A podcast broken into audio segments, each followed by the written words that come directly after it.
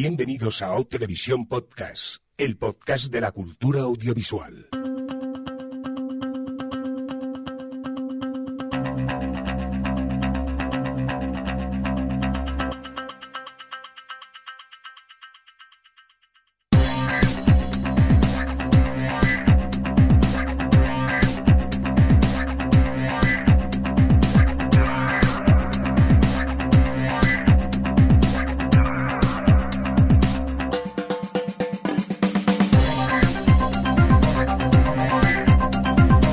Bienvenidos y bienvenidas a Televisión Podcast, el podcast de la cultura audiovisual en esta nueva edición, la que empezamos hoy en este fantástico programa en el cual no me han puesto qué episodio es, pero deduzco yo que es el S11E03 en el cómputo general, el 225.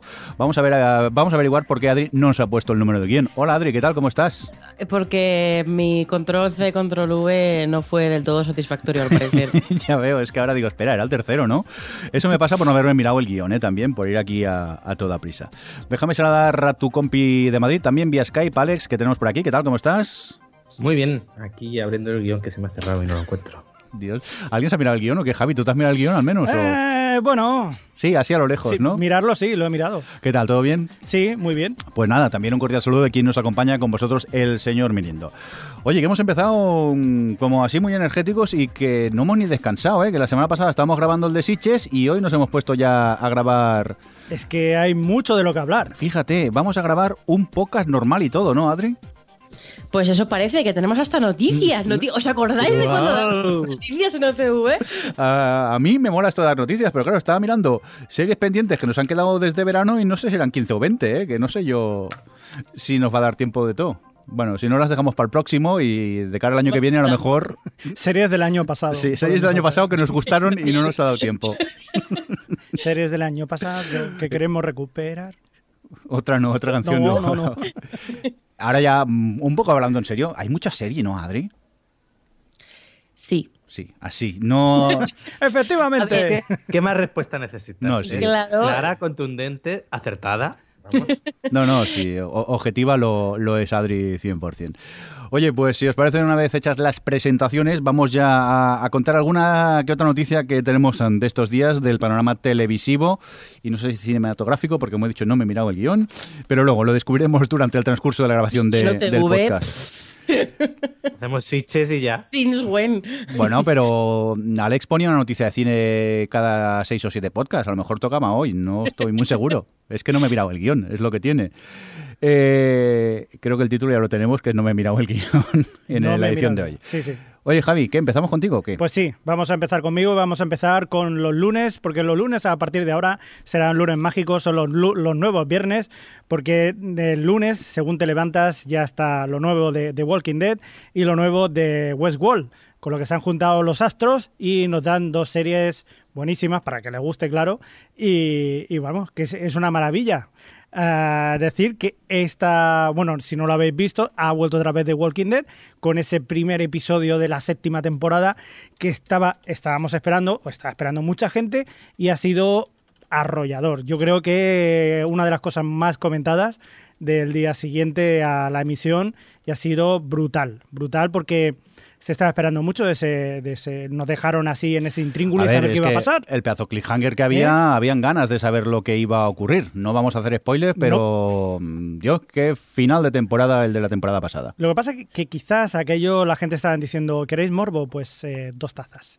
A ver, yo tengo una pregunta para vosotros los que la veis, porque yo no la sigo. Hmm. Ha habido mucha polémica eh, después de la emisión de ese capítulo por la violencia. Sí. Que la gente se quejaba de la violencia gratuita y entonces, bueno, había gente que decía que, que bueno, que era ese tipo de serie y, que, les extrañaba que, que hubiese tanta polémica con una serie como The Walking Dead, que ya tiene bastante violencia, pues que de repente tal. Ellos decían que no, que se le había ido un poco de las manos. Entonces, no sé, contadme un poco por qué, por qué esta polémica y y qué pensáis. Yo eh, he de decir que ya el cómic de por sí era mucho más violento que, la serie Y a mí era uno de los factores que, que me gustaba de- del cómic, principalmente porque, a ver, eh, estamos hablando de, de algo que te habla de la supervivencia extrema en, en momentos en los que la humanidad está ya por perdida y aquí la gente lo que intenta es sobrevivir. Y sí que es factible que la gente acabe volviéndose lela y- y violenta como llega a ocurrir en el cómic y que ocurre sobre todo en este último episodio. Mirar que yo ya estaba acostumbrado a lo que ocurría en el cómic y en este episodio en algún momento giré la cara. Porque me llegué a angustiar y todo de lo que estaba llegando a ver. Eh, sí que es verdad, estoy contigo que, que la han llevado quizás a un poco a un extremo, pero señores, estamos hablando de la séptima temporada.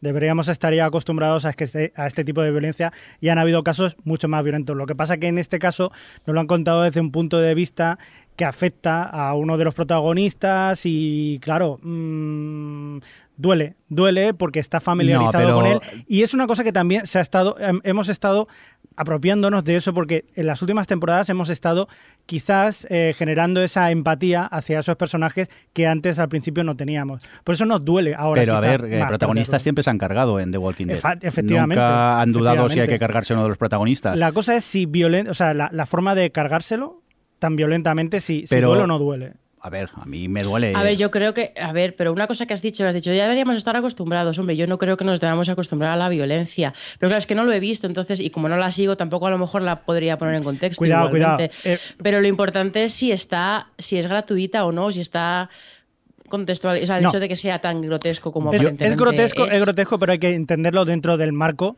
de la situación en la que está y de lo que está por venir y de lo que había pasado anteriormente. Si lo ves solo, la, la escena, si la ves sola por sí, desde luego es muy desagradable. Es muy desagradable, verdaderamente sí. Eh, efectivamente, si además conoces el pasado de, de estos, de estos personajes, pues también, o sea, te chocan muchísimo. Pero hay que verlo dentro de un contexto de efectivamente es una serie de ficción y, y es un problema, desde luego que es un problema, pero tienes que estar dentro de ese juego, creo. ¿Pero yo. crees que está justificado ese nivel de violencia? De- Sí, de sí, sí, sí, por lo que nos has estado tan contando- explícita la violencia. Sí, por lo que nos están no- lo, que- lo que nos cuentan y lo que va a pasar en adelante, sí, es justificado No, pero yo digo, según ¿es su punto de vista de la historia. eso ¿eh? ¿O un fuera de plano no habría sido suficiente porque transmites lo mismo? Es que también hay bastante violencia fuera de plano. Sí, lo que pasa sí, que sí, es sí, luego sí, lo que sí. se pueda llegar a imaginar el, el espectador. ¿eh? Efectivamente, efectivamente. Es una cosa parecida, mirad lo que os digo, que, quizás eh, rompo aquí un poco, pero lo que pasó con A Serbian Film. En Serbian Film eh, no se veía tanto como parecía, pero verdaderamente lo que te estaban contando era muy grotesco, era verdaderamente una animalada. Y aquí ha pasado algo parecido. Verdaderamente no está, o sea, y tú estás viendo una cosa que sabes que es ficción, pero sí que es verdad que llega un momento que están apretando demasiado, demasiado al espectador. A mí me pasó igual, yo lo pasé mal en el episodio, lo pasé verdaderamente mal, como hacía tiempo que no lo había pasado, pero precisamente porque han sabido jugar con el espectador. Totalmente de acuerdo. Yo no creo que sea vi- violencia gratuita. Yo, al menos personalmente, que venía ya del cómic, mm, peores cosas habían visto y, y yo no había llegado en el cómic a este personaje, a, a Nikan, pero todo el mundo que había llegado decían, cuidado, preparado, que lo que viene es fuerte. Y realmente lo que hemos visto en la serie ha sido muy fuerte y a mí me han entrado ganas de continuar con el cómic, que voy un pelín más atrasado, pero tengo ganas de, de continuar a ver cómo se desarrolla también esa acción en el cómic, ya por curiosidad. Pero yo no creo que sea violencia gratuita. Extrema totalmente, pero gratuita yo no. Yo creo que está justificado siendo la serie que, que Otra, es. otra cosa Vale. que te quiero discutir a ti, Jordi, precisamente de lo que estabas diciendo, en una sociedad que esto, eh, hipotéticamente que pasara esto, yo no creo que fuera todo tan violento, tan extremadamente en caso de un apocalipsis que todos eh, fuéramos así, de bestias. Estamos viendo que es una ficción y yo, bueno, cada uno se cree lo que se quiere creer. Pensemos que esto es ficción, que es para pasarlo mal y ya está. Tú eres muy optimista, ¿eh, Javi? Yo Yo, en una situación así mm, me extraña aún que fuéramos llegásemos a ser humanos. No, hombre, ya no. que a las dos semanas... Bueno, primero que tú y yo nos sobrevivimos, que No. el primer zombie se nos come. Eso ya queda Gordo- claro. gordos y calvos, Sí, rápido. son los primeros en caer en las series. Por eso me da igual, que hagan lo que quieran los demás.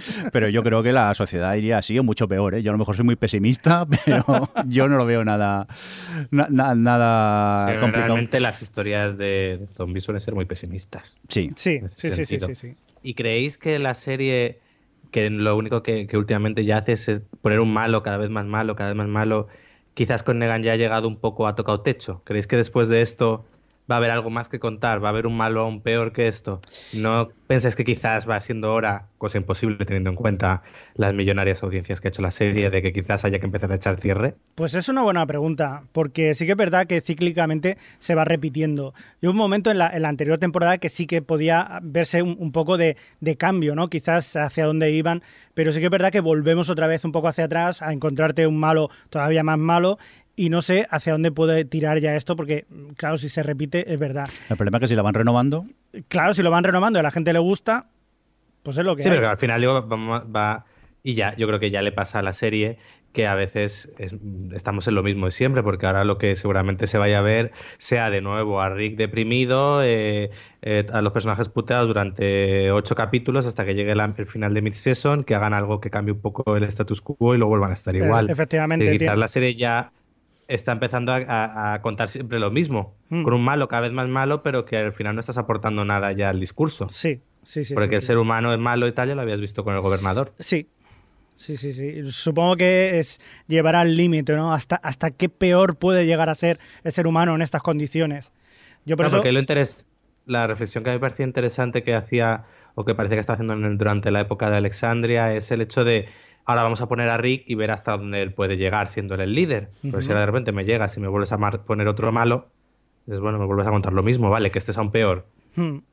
pero es lo mismo. Por cierto, Jeffrey Dean Morgan, que es el que hace de Negan, buenísimo. O sea, lo hace muy bien, muy bien.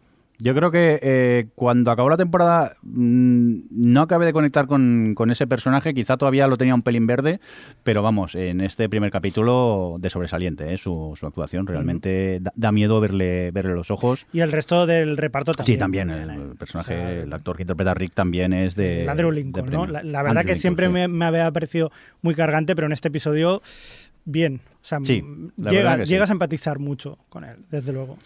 Bueno, Eh, por cierto, Sí. los datos han sido muy buenos precisamente para The Walking Dead y, y bueno, pues eh, casi ha, ha- ha sufrido, bueno, ha tenido su, su récord y bueno, ese final que estuvimos ahí esperando tanto tiempo, al final ha resultado, ha resultado porque ha llegado pues eh, con, un, eh, con un rating del 8,4, 17 millones en total, con un cobete de 18,49.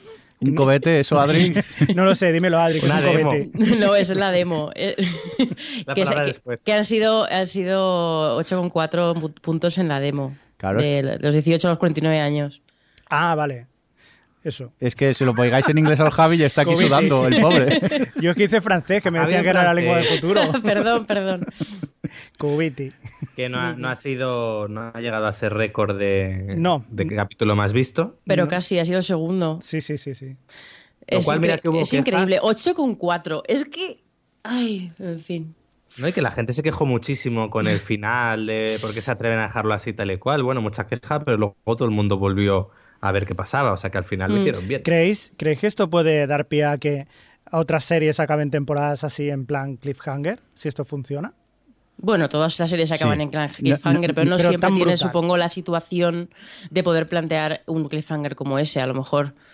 Pero vamos, yo creo que, eh, que no es todo, o sea, por supuesto, parte del- de que haya conseguido tantísimo, tantísimo como para hacer su segundo récord de audiencia, venga de que la gente tenía curiosidad de ver eh, quién moría y tal, pero, pero es que ya esta serie ha, ha- es- ha batido récords mm, todas las temporadas, tiene ahí unas, unas audiencias impresionantes. Tiene, tiene un poder de, de atraer y de que la gente vuelva a ella a pesar de que se queje, como decía Alex o tal, que es que a mí me fascina lo de The Walking Dead, la verdad. Sí, y además que dices, joder, por un lado no es una serie fácil, porque es muy violenta, es a ratos mortalmente aburrida, eh, y aún así, y lleva siete años en antena, Mm.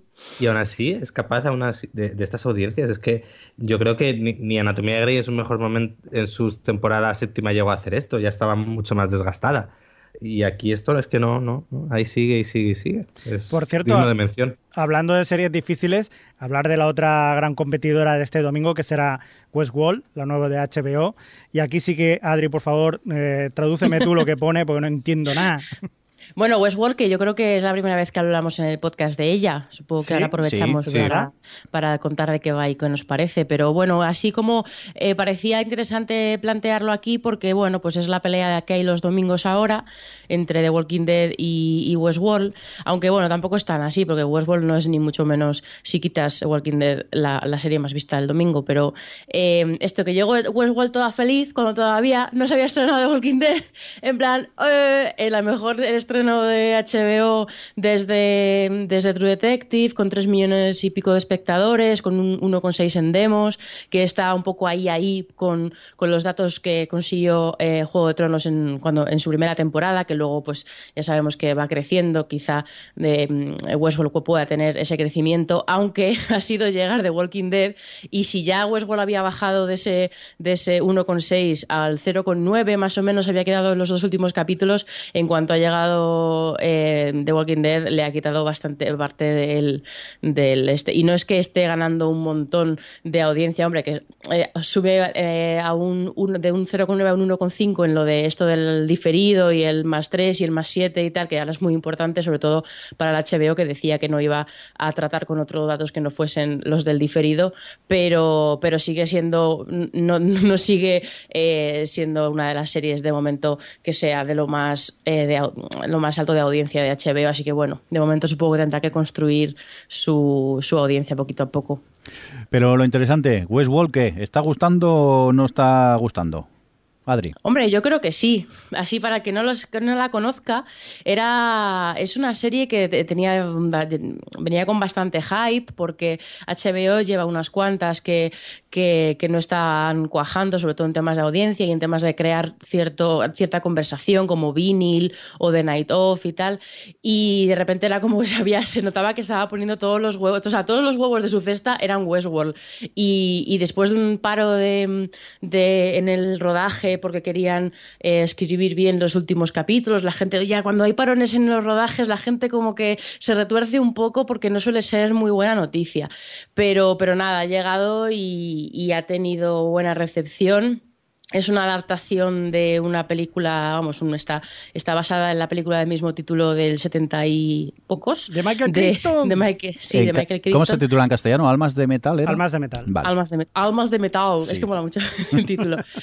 Y bueno, pues así tenemos, es un, es un drama futurista que es un poco anacrónico porque eh, tiene lugar en el futuro, eh, pero el, digamos que sigue a un grupo de, científicos, ingenieros y tal que llevan un parque, un parque muy especial, un parque temático que es un west, o sea, es como una ciudad del oeste americano. Entonces la serie tiene lugar en este- entre estos dos mundos, un- este, el mundo del, oeste americano en el que eh, trabajan un montón de robots que son completamente eh, eh, antropomorfos y que parecen humanos de verdad y ahí la gente interactúa con ellos y puede tener aventuras como muy de la época de disparar y matar gente y, y mm, salvar a la chica y coger eh, tesoros y estas cosas y luego por, por el otro lado tienes cómo funciona este parque por detrás y, y eso no sé a mí yo tenía bastantes ganas como ya llevo un rato hablando voy a dejar que otra persona dice que diga que le ha parecido de momento Quiero, la serie quiero, me ha gustado mucho lo que has dicho, lo, lo que se puede hacer en el parque, eh, lo de salvar a la chica y todo eso, porque seguramente es lo que menos se llega a hacer. O sea, lo que más se suele hacer allí es ir a matar a otros. eh, como son antropomorfos, es decir, tú tienes la oportunidad de matar a alguien sin que eh, sea ningún tipo de castigo.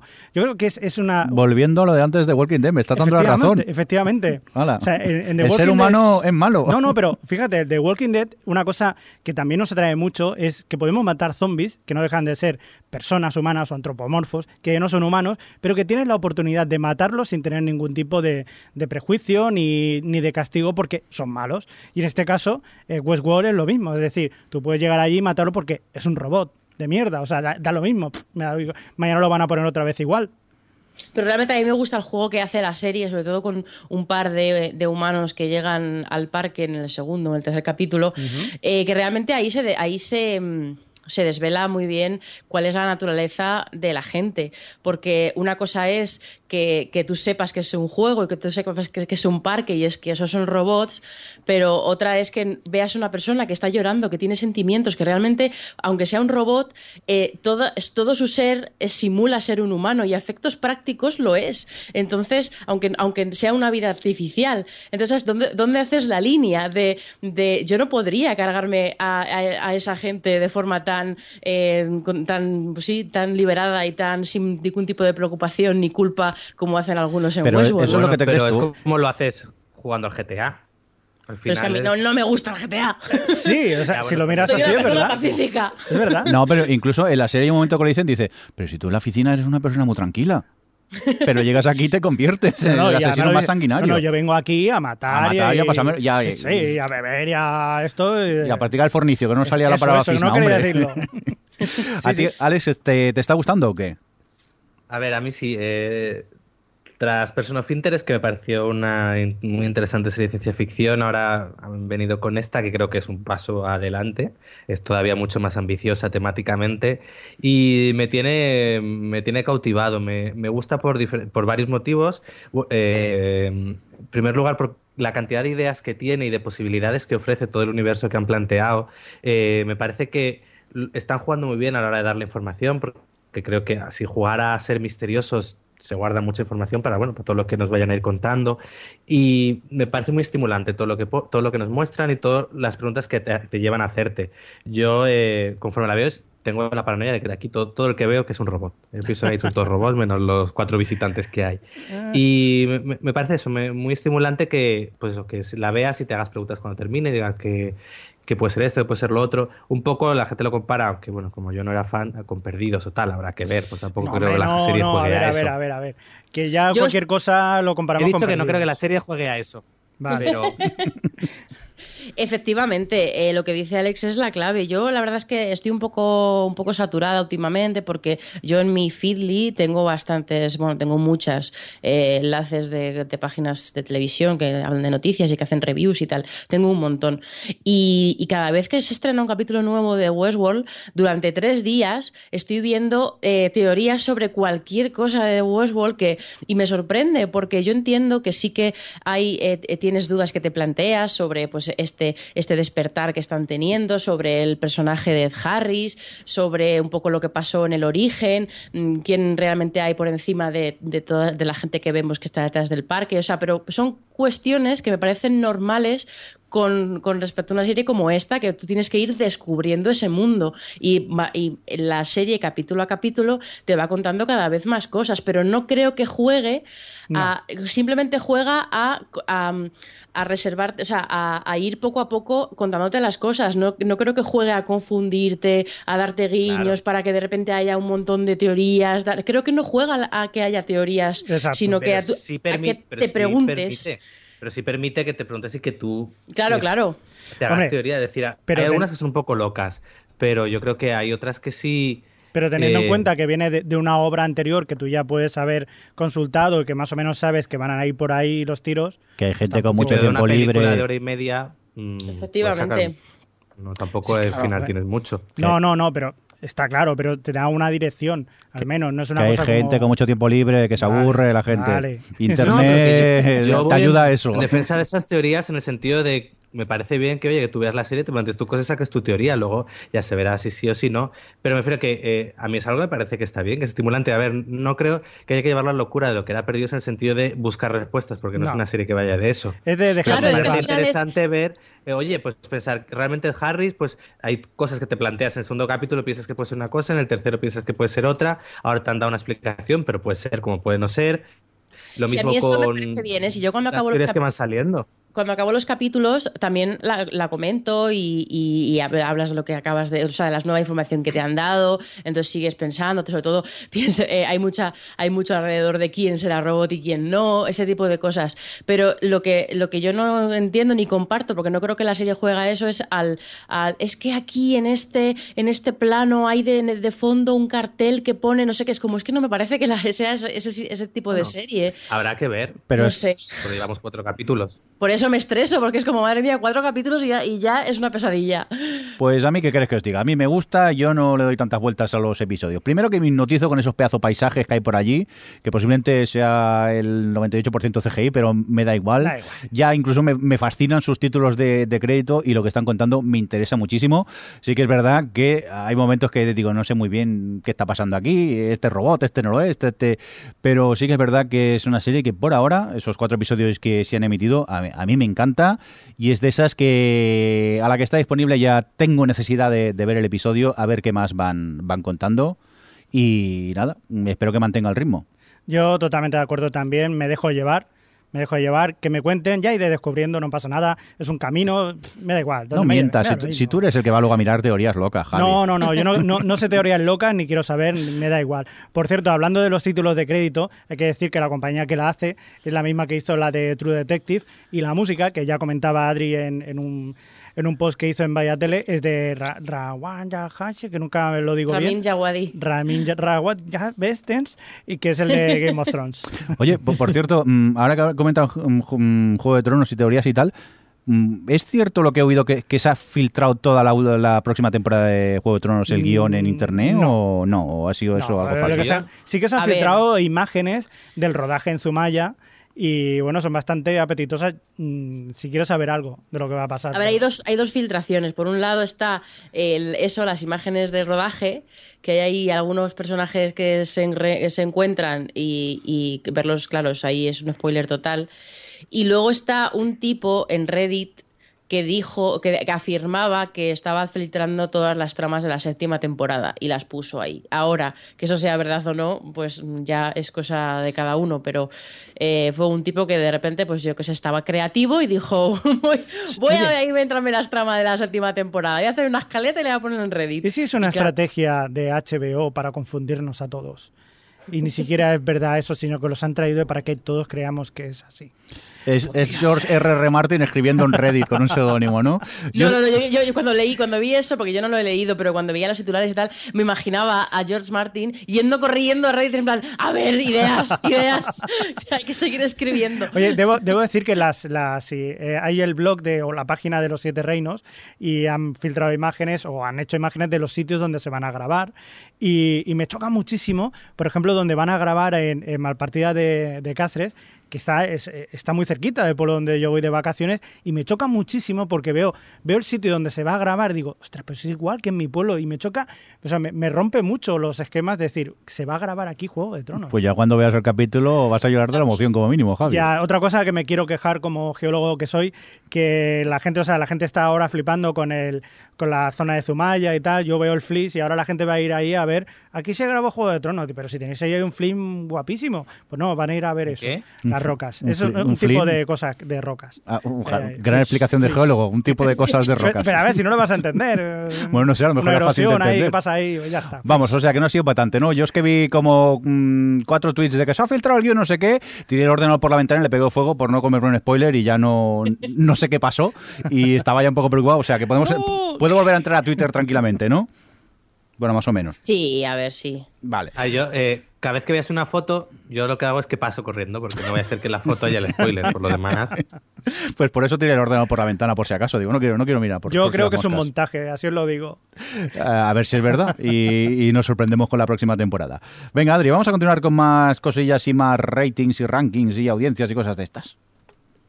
Bueno, realmente es una excusa, porque, bueno, pues así para comentar un poco series que han vuelto y series que ha estrenado la CW, eh, quería comentar que, eh, bueno, leí un artículo que estaba interesante en TV by the Numbers, que es donde suelo ir a mirar el temas de las, los temas de las audiencias, que hablaban de CW y de- del fracaso que estaban ten- sufriendo este arranque de temporada, porque es que ni siquiera eh, sus series más potentes como Flash o Arrow habían logrado mantener los datos de la temporada anterior y habían bajado muchísimo las audiencias. Y lo único que ha, em, ha ido más o menos bien ha sido el- esta Sup- eh, Supergirl que se ha traído a los algunos oyentes de CBS y ha tenido algunos datos un poquito mejores, pero, pero esto, que todas han bajado entre un 30 y, un 30 y no sé cuántos por ciento y esto ya es que, y además una cosa que pasa también con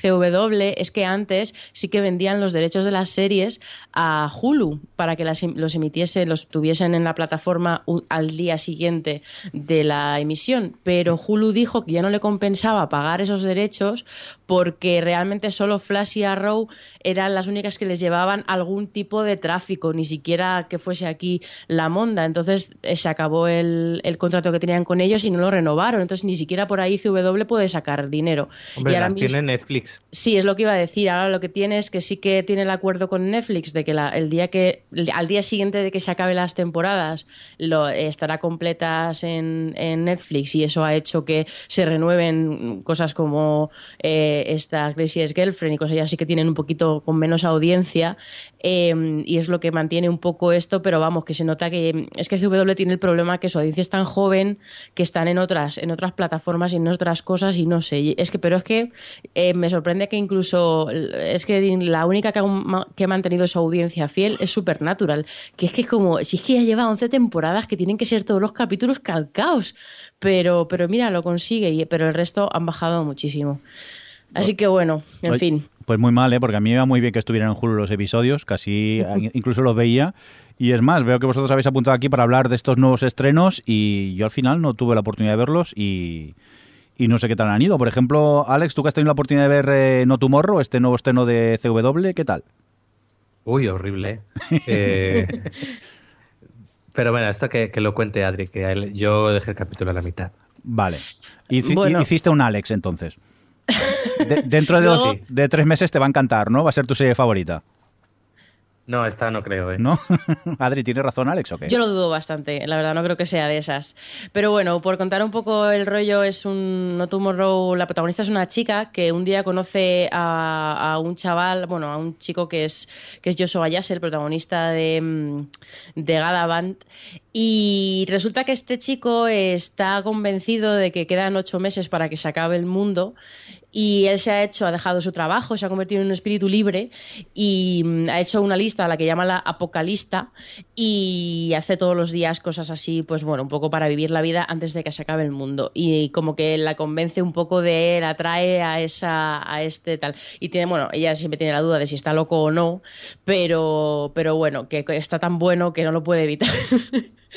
Entonces, a ver, es creíble porque, porque Joshua ya está bueno en realidad.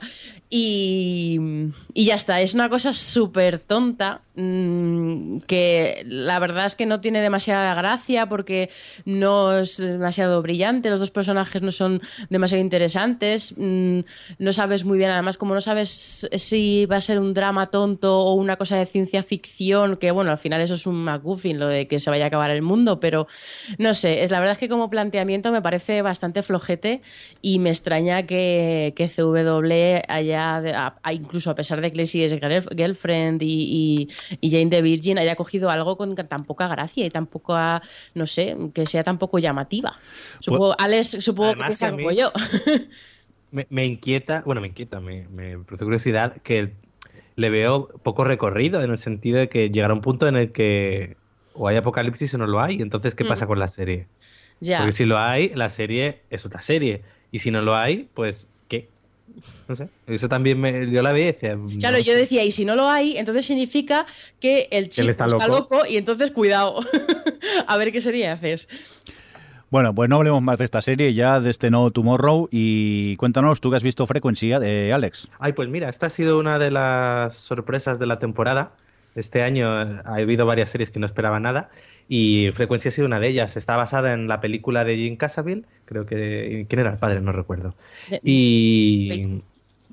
¿Quién? Dennis Quaid. Ah, Dennis Quaid, es verdad. Bueno, pues coge un poco la misma idea de la película, solo que aquí cambia, eh, en vez de ser el hijo, es una, es una hija y sitúa la historia del padre en los 90. Y nos cuenta cómo esta, esta chica, pues, esta mujer policía, cuyo padre murió cuando ella era pequeña, pues un día se pone con una radio que tiene en el desván y, entra en contacto con, con su padre en el pasado, en los años 90. Entonces lo que utiliza la radio es para evitar que lo maten y a partir de ahí, bueno, pues es un poco el desencadenante. Lo que sucede es que, claro, evita que lo maten, pero empieza a cambiar el futuro. Todo lo que va cambiando en el pasado va afectando al futuro y a partir de ahí, pues se se abre lo que va a ser la serie, ver cómo tienen que evitar los cambios que ha hecho, pero a la vez estos van a ir generando otros cambios. Es decir que de primeras, pues no, no tiene por qué llamar mucho la atención, pero creo que por un lado el episodio, el, capítulo piloto y luego el resto de capítulos, eh, como episodios funcionan muy bien, se pasan muy rápido y luego tienen el valor de, la relación padre-hija que está, a, mi parecer, muy, muy bien conseguida. La química en ese sentido de paterno-filial que hay está muy bien. Ella, aunque es un poco, tiene un carácter que es como hija, relaja un poco, ten un poco más de paciencia con tu padre del pasado, que es muy exigente la mujer, eh, funciona muy bien la relación que ellos tienen. Luego han establecido que también cuando te metes con los viajes en el tiempo, entras aquí en todo el tema este de a ver qué paradojas salen, a ver qué cosas y qué líos con la trama me meto que no sé salir, han establecido muy claramente que las dos líneas temporales van paralelas y todo lo que suceda en una afectará a la otra, pero siempre de forma paralela. Así que también se evitan mucho lío de viajes temporales.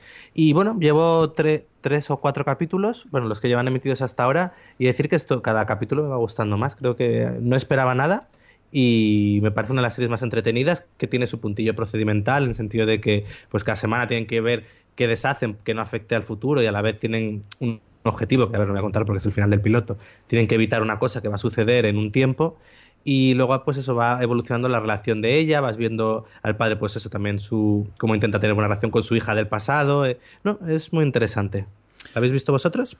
Pues eh, no, yo no creo que el resto del equipo no hemos tenido oportunidad de verla todavía. Ah, sí, ¿tú la has visto, Adri? Yo sí, la vi ayer, vi ayer el primer capítulo. Ah, vale, como no estaba en el guion, pues yo todo feliz pensando que no la habías visto. ¿Y opinas como Alex o qué?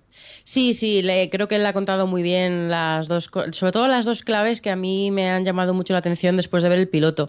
Y es la relación del padre y la hija, que enseguida es muy empática, enseguida, eh, enseguida conectas con, con esa relación que tienen, o bueno, la relación que quieren tener, y luego el las, las reglas que se han marcado, las pautas que se han marcado para el tema de los viajes en el tiempo, o bueno, las, la conexión esa temporal que hay. No sé, me gustó, me, el primer capítulo ya lo, lo, puse en Twitter, que me parece muy superior en todo a la película, que es bastante, bastante flojilla, la verdad. Y, y no sé, me dejó bastante, bastante sorprendida el final del capítulo y tengo muchas ganas de ver cómo van planteando todas estas cosas que, que comenta Alex, todos estos pequeños actos que tendrán que ir haciendo para evitar lo que ocurre al final del piloto. Así que no sé, es, me pasa igual que Alex, que, no esperaba yo cuando se anunció lo de Frequency, y encima eso basada en una película tan flojita y que, no veía yo a lo mejor este planteamiento para una serie, eh, creo que, pueden tener algo para, tener un procedimental que sea muy entretenido. Y si tengo mi sustituta este año para Limitless, así que sea un poquito original y entretenida, yo contentísima. Que sepáis que os estoy odiando ahora mismo porque yo pensaba, mira, si me ahorro de ver Frequency, porque no, no, pinta nada bien. Y ahora estáis hablando también de ella que como mínimo el piloto lo, lo voy a ver, simplemente por curiosidad, a ver qué, qué tal es esta frequency. ¿Alguna cosita es más? Mira, sí, perdón, Alex. No, de, no, decir que es curioso cómo eh, esta idea de vamos a hacer una serie de una película de primeras nos parece mal, pero llevamos ya varias series que están demostrando que si se sabe aprovechar, eh, puede salir una serie muy decente, empezando por Fargo, que mirar las dos temporadas que nos dieron, eh, Ash vs. Evil Dead, que bueno, coge un poco lo que eran las pelis de Evil Dead y han hecho una comedia divertidísima, o ahora mismo esta temporada a mí me ha sorprendido tanto esta frecuencia que hemos comentado como la del Exorcista, que también ha sabido coger lo que era la peli y hacer una serie interesante sin simplemente estar viendo un remake de lo que has visto en gran pantalla. Es decir, que es verdad... No, la propia Westworld. Ah, bueno, Westworld, es verdad. Exacto. Es decir, que al final el coger hacer una serie de una película que de primera nos parece, oh, ya están tirando de algo poco original, que, que, es cierto, pero que en buenas manos al final, oye, y si la idea tiene, tiene chicha de donde estirar todo eso, al final salen cosas interesantes. Bueno, pues dejamos aquí de lado esos estrenos de CW y antes de abandonar esta cadena, Adri, tú has visto algún que otro regreso, ¿no? Sí, sí, yo ya me he puesto con The Flash, que es una de las series que más disfruto o que más disfrutaba. A lo mejor voy a tener que empezar a decirlo en el pasado, tristemente. Porque esa tercera temporada, bueno, tengo que hablar de ella en términos muy crípticos y generales, porque obviamente no quiero spoilear a nadie por si acaso, pero me está decepcionando bastante porque seguramente hayáis oído que mm, al final de la temporada anterior pasó una cosa en Flash que incluso podía afectar al resto de los los universos y tal.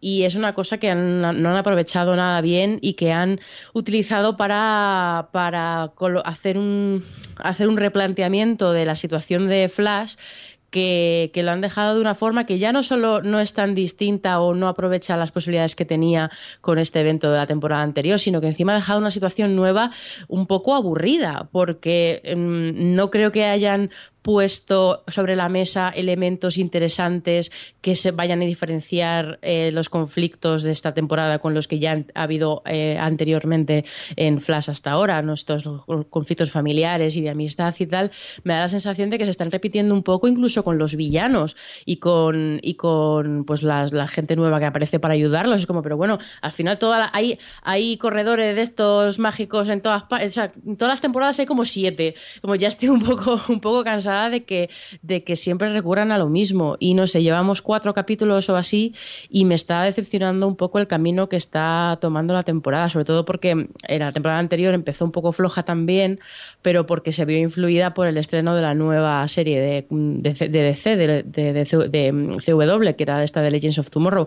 Pero este año Flash podía hacer lo que le diera la gana, sobre todo precisamente teniendo el evento este que se habían inventado en el cliffhanger anterior. Pero, pero entonces, claro, la, temporada anterior sí que creció, sí que fue a mejor eh, a partir de cuando se recuperó de, de, todo aquello, pero esa temporada que puede hacer lo que le dé la gana, yo no, no creo que estén planteando una situación interesante que pueda crecer. Espero equivocarme y espero que, que todavía estén intentando asentar cosas o no lo sé, pero de momento estoy un poquito triste porque Flash hasta ahora había sido una serie de estas que veo y que me gustan y que es un lugar feliz y que tengo como mucho cariño a los personajes y, la suelo disfrutar todos los capítulos y ahora ya no me emociona tanto, la verdad. Me da pena perder este, estas conexiones que tengo con algunas series. Pues vaya. Tengo una mala noticia para ti, pero a Arrow le pasó lo mismo en la tercera temporada. Ya, ya lo sé. Arrow la abandoné precisamente en la tercera temporada cuando... No, miento, Arrow vi la segunda en plan súper em, emocionada de la vida eh, eh, llegué hasta el mm, final de la tercera, en plan, a, duras penas, y ya la cuarta dije, pasó. Así que, aunque dicen ahora, eh, Alex, que eh, Arrow se está como recuperando en esta temporada y que le han quitado un poquito de, drama y de ser tan intensos y que está un poco mejor. Yo no me voy a sumar a verla, pero yo te lo digo por si lo quieres, por si lo quieres ver, porque una cosa que me pasa con Flash es precisamente eso, que la primera temporada, sobre todo, eh, me gustaba que fuese todo tan ligero y tan, y a pesar de que era como muy emocional y que tenían sus dramas entre ellos, pero no era una serie de estas de apesadumbrados de la vida, como en Arrow, que estaban todos tristísimos y todo era súper oscuro y, rancio y tal. Y se ha contagiado un poco Flash de esto. Entonces, bueno. En es DC. Es DC. Supongo que ahora la única feliz que hay es, es, es Supergirl.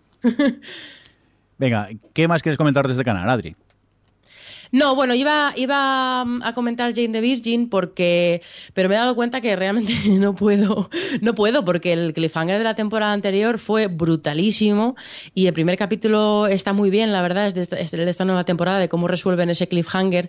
Es además muy emocional. Estaba yo llorando como una Magdalena. Era como, madre mía, pero estoy viendo Jane the Virgin.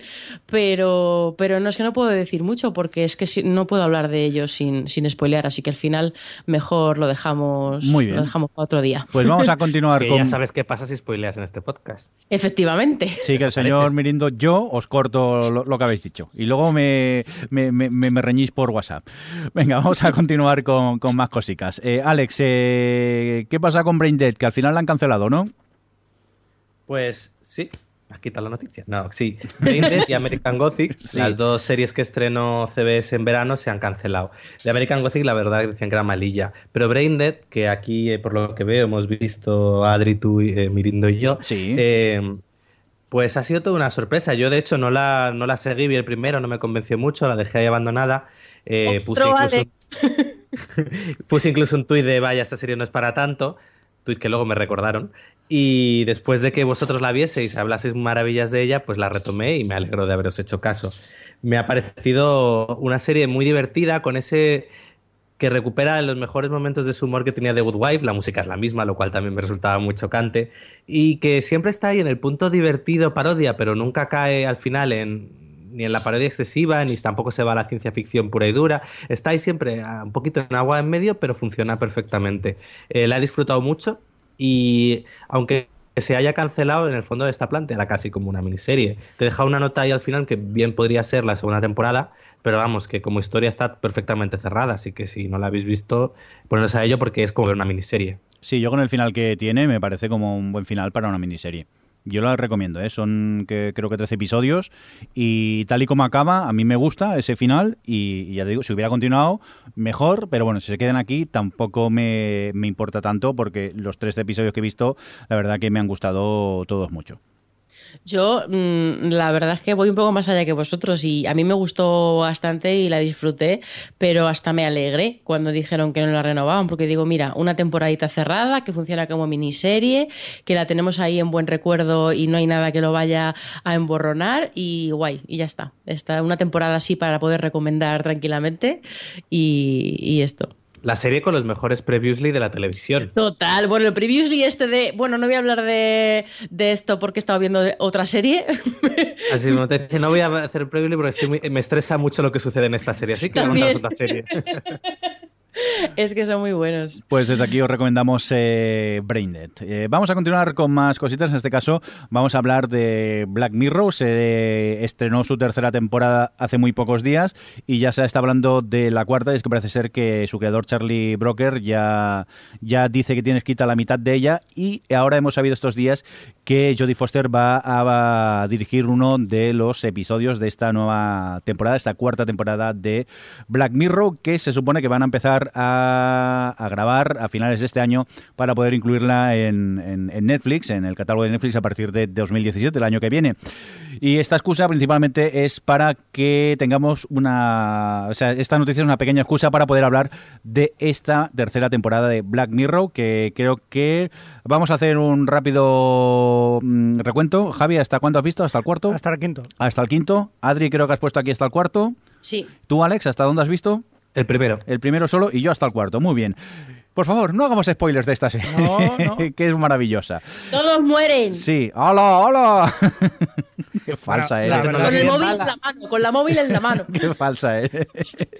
Oye, las redes sociales son malas, son el coco. Son el coco. Vamos a ver. El coco, pero ¿de qué década eres? De la de estos. De la de estos que Iba a seguir la frase, pero no. Empieza por C y acaba por on, pero no voy a continuar. Come on. Sí. Eh, Javi, ¿qué tal? ¿Qué te está pareciendo Black Mirror todo lo que has visto? O sea, yo la bueno que ya lo has acabado casi. Sí, la verdad que te pueden gustar un capítulo, como son todos distintos, te puede gustar un capítulo más, otro menos, pero en general, el, eh, en general a mí me ha encantado, me gusta muchísimo, mucho. Adri. ¿Cuál ha sido tu favorito? Mi favorito es el tercero, el de Take the Money and Run. Shut up and take the money. Shut up and take the money. Shut up and run. Casi, casi acertamos. Runner. eh, a ti, Adri, ¿qué tal? ¿Qué, qué, qué te está pareciendo esta temporada? Bien, me está gustando, me está gustando, la verdad. Eh, al final es que es una serie que siempre te plantea cuestiones interesantes. Eh, quizá el segundo, pues solo he visto cuatro, entonces el segundo me, ha parecido más flojito porque creo que, que, tiene un arranque como muy lento y que tarda mucho en realmente ir a lo que te quiere contar. El protagonista es odioso. El protagonista es bastante insoportable, sí. Y al final, el, digamos que la satisfacción que te da el, el capítulo cuando acaba y con la reflexión que tiene sobre la las tecnologías o lo que sea, no me parece que merezca la pena con, el capítulo que te ha ofrecido. Pero ese sí que me ha parecido bastante flojo, en plan flojo de malo. pero pero el, el, resto me han gustado bastante, todos en su línea, cada uno con su, con su estilo de más provocadores o, más, o menos. Me gustó sobre todo el cuarto, porque Va en la línea de los que más me ha gustado de las temporadas anteriores de Black Mirror, un poquito más emocionales, con una historia muy de amor como muy bonita y con un incluso eh, no sé cómo serán los dos que faltan, pero yo creo que es el primer episodio de Black Mirror, el cuarto que es un poco optimista y en el que Charlie Brooker te deja imaginar cosas bonitas sobre la tecnología y eso. Ah, y... No lo sé, supongo que, que es eh, la interpretación que tenga cada uno. Yo no tengo, no sé, una interpretación tan positiva como, como la tuya, pero desde luego a primera vista eh, sí. Pero es, es, lo que me gusta de, Black Mirror, porque dice Adri, por ejemplo, que eh, el segundo es el que menos le ha gustado y a mí es uno de los que más me gusta, por, ejemplo, o el tercero me encanta y tanto el primero como el cuarto pues me parecen un pelín más, más flojos para mi gusto, pero en, en resumen, Black Mirror es lo que tiene, que tiene episodios que gustar te gustan todos, más o menos creo yo. Lo que pasa que hay unos que disfrutas más que, que quizás otros, pero... Y que tampoco te lo deja todo mascado. O sea, No, te lo no, deja no, para que al final tú sí, sí, sí, reflexiones, el- te hagas tus ideas y tus... Yo me acuerdo con el tercero tú y yo estuvimos discutiendo el, el final y, Sí. y- y valo- valorándolo y todavía no nos hemos puesto de acuerdo. Luego seguiremos la, la- la discusión. Eso es lo que, eso sí, es que eso es lo que mola, porque también con el cuarto me pasó a mí que me tiré como tranquilamente otra hora hablando de él, porque al final como plantea, pone por eso sobre la mesa dilemas morales muy interesantes y además que te los argumenta siempre y en el cuarto pasa desde un punto de vista y desde otro y tal, eh, pues siempre, pues eh, eh, sí, obviamente que cada uno pensamos de una manera y, y, so- y me, encanta cómo Black Mirror te lleva al debate sobre este tipo de cosas y, y el papel de la tela que tiene la tecnología en ello. Aquí, antes en, estaba mirando los tweets que nos habían puesto esta semana y había alguien que estoy, sí, aquí, Ansayan decía que si teníamos pensado hacer un especial de Black Mirror. Yo no sé si lo tendremos pensado y no sé si lo hablaremos, pero desde luego es ese tipo de serie que da para ahondar y para, para pues sí, para conversar y, y debatir sobre las cosas que plantea. Y tener esas series a mano es una gozada. Sí, pero da va especial de 7-8 horas, ¿eh? Porque- Por lo menos. O sentarse en un bar y hablar simplemente de Sí, ello. y poner la grabadora, ¿no? no sé. La verdad que eh, a mí me está. Bueno, como siempre me fascina Black Mirror. No sé, Alex, tú que solo has visto uno de momento, ¿te gustó ese primero o qué? Sí, bueno, yo es que con esta serie realmente he visto solo la primera temporada y uno de la segunda. Pero como todo el mundo hablaba de la tercera, eh, a ver, el primero. Eh, sí, me gustó, me estresó muchísimo, de hecho, lo estaba pasando mal al final, ahí. Pero me gustó, me pareció muy, muy bonito, visualmente interesante. Muy bien, pues eh, vamos a continuar con más series de Netflix, eh, siguiendo el guion, porque parece que Alex nos tienes que hablar de, de Get Down, que se les ha ido un poco de la mano el presupuesto, ¿no? Sí, a ver, ya eh, de la serie ya la comentamos aquí en el podcast que se estrenó este verano, era la nueva serie de Baz Luhrmann que nos hablaba sobre la música, eh, bueno, el, auge de, hip y la música en Nueva York de los años 70. Y bueno, ya en su momento se hablaba de que había sido una serie muy cara, de que por, por problemas de rodaje, de que Baz Luhrmann en principio iba a estar como productor ejecutivo mirando desde encima la producción, pero que como no le gustaba cómo se estaba llevando a cabo, al final se metió se metió de lleno dentro del rodaje y dentro de todo lo que era desarrollar la serie y eh, eso fue disparando el presupuesto. Parece ser que por lo que se cuenta, eh, la productora Sony quería, eh, quería tenía a Sean Ryan como productor, pero este al final se marchó, entonces ya entró Baz Luhrmann y aquí fue un poco una pelea entre productora y Netflix, que Netflix lo que quería era la serie, la quería por Baz Luhrmann, quería una serie con la personalidad de este director porque realmente era lo que compraba y Sony no quería porque Baz Luhrmann ya lo ha hecho con otras películas, con Australia o con El Gran Gatsby, que él tiene un presupuesto y luego lo revienta y al final la película sale mucho más cara de lo que en principio se había presupuestado. Pues ¿qué ha pasado? Que con, con The Get Down ha sucedido lo mismo y ya se dice que cada episodio ha costado 16 millones de dólares, que en total, pues bueno, el, el total de la serie parece ser que asciende a unos... eh, no lo encuentro aquí. Bueno, 16 por... ¿Cuántos episodios van a ser? ¿10? ¿12? 12. Pues 16 por 12 millones. Eh, 190. 190 millones. tanto. Qué barbaridad. Pues eso, eh, parece ser que se les ha ido de las manos la, eh, los costes y que realmente luego la serie, a diferencia por ejemplo Stranger Things, que ha sido pues la serie más comentada en verano, todo el mundo hablaba de ella y de hecho les ha debido reportar muchísimos nuevos suscriptores de Get Down, eh, se pasó rápido eh, todo el boom de su estreno, de hecho la crítica tampoco la recibió especialmente bien y no se sabe hasta qué punto ha podido ser una inversión medianamente rentable para Netflix. Es verdad que ellos defienden la serie diciendo les ha funcionado bien entre un público que no les suele funcionar tanto, como era el público latino y el, y el público afroamericano. Y bueno, y al final también es verdad que Netflix, con dentro de ese presupuesto de 6 mil millones de dólares, eh, tiene para gastar en lo que quiera y ellos pueden permitirse ahora hacer una serie más cara que Juego de Tronos, pero como no responden ante, ante audiencias y si para ellos luego los resultados en la forma de medir que tienen, de suscriptores, de gente que se mantiene gracias a esas series y tal, les compensa, pues oye, es interesante. Al igual que también quería comentar, es verdad, ya que hemos hablado de Black Mirror, el caso de Black Mirror, Black Mirror no estaba cancelada por Channel 4, pero con esto de que no la renovaban, eh, porque los ingleses ya sabemos cómo son renovando sus series, pues llegó Netflix, le dijo a Charlie Brooker, toma, te doy todo este dinero, hazme 10 episodios o 12 episodios. Entonces, claro, pues obviamente de hacer los tres que podía hacer con Channel 4, pues eh, la serie se fue a Netflix, pero en cierto modo se la robó a golpe de talonario. Y es algo que es verdad que ahora ya está aquí Netflix con este halo como súper poderoso a la hora de comprar películas en festivales, en comprar series y demás, que como tienen tanto dinero parece que se lo pueden permitir. Y de hecho salieron hace unos pocos días sus resultados, creo que fueron semestrales, y habían crecido una barbaridad y aún no han tocado techo porque acaban de lanzarse internacionalmente. O sea que es interesante ver hasta dónde llega este gigante y hasta qué series puede llegar a producir ahora mismo, porque de cierto modo, vale, ha sido cara, pero para ellos 190 eh, millones dentro de su presupuesto de 6.000 en contenidos, pues tampoco es para tanto. Así que bueno, podría dejar caer estas ideas. Muy bien, pues eh, hasta aquí lo que dio de sí un poco el tema de las noticias, pero no os asustéis que todavía nos queda mucho podcast porque es momento para esto.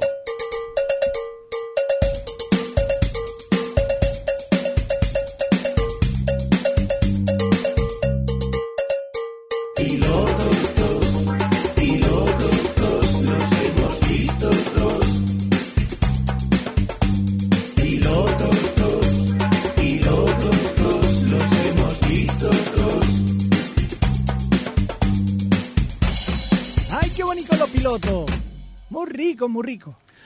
Pues es lo que hay, que últimamente esto es un sin vivir, no paran de estrenar pilotos y hemos tenido oportunidad de ver algunos, no todos, porque es casi imposible abarcarlos todos, pero algunos, como por ejemplo este estreno de Sci-Fi, este Channel Zero que habéis visto vosotros tres. Pues empezamos contigo, Javi, cuéntanos esto de Channel Zero, ¿de qué va? Pues Channel Zero eh, va de una historia más o menos rollo Stephen King por así decirlo, en la que un escritor vuelve a su casa después de mucho tiempo eh, para recordar un poco un pasado turbio en el que un hermano gemelo suyo murió, al igual que unos cuantos eh, niños en extrañas circunstancias.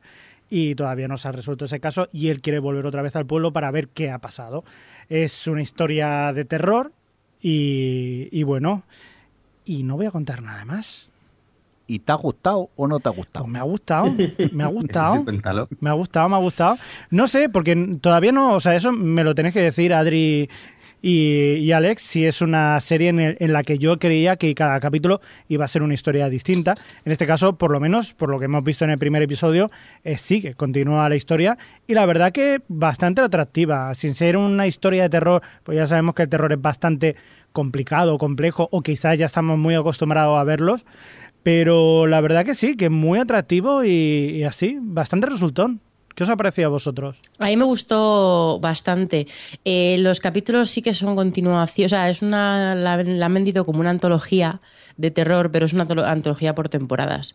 Entonces, cada, estas son seis capítulos que son, van a contar la historia esta del, del tío de, la, de los dientes y el, supongo que la siguiente temporada pues contarán otro, que están todas basadas en, en unas historias, bueno, los llaman creepypastas, estas eh, de internet que la gente va contando eh, de forma colaborativa y tal. Bueno, da igual. El caso es que a mí me ha gustado bastante. Solo, al final solo he podido ver el primer capítulo, me hubiese gustado ver alguno más eh, antes de hablar aquí, porque he leído opiniones dispares de cómo va evolucionando la temporada pero el primero me gustó sobre todo por la atmósfera que genera, por el, un poco la mm, la estructura que tiene con el pasado y el presente y los chavales en, en pues cuando ocurrió la primera vez de la desaparición y lo pues bueno lo que está ocurriendo en el presente y tal.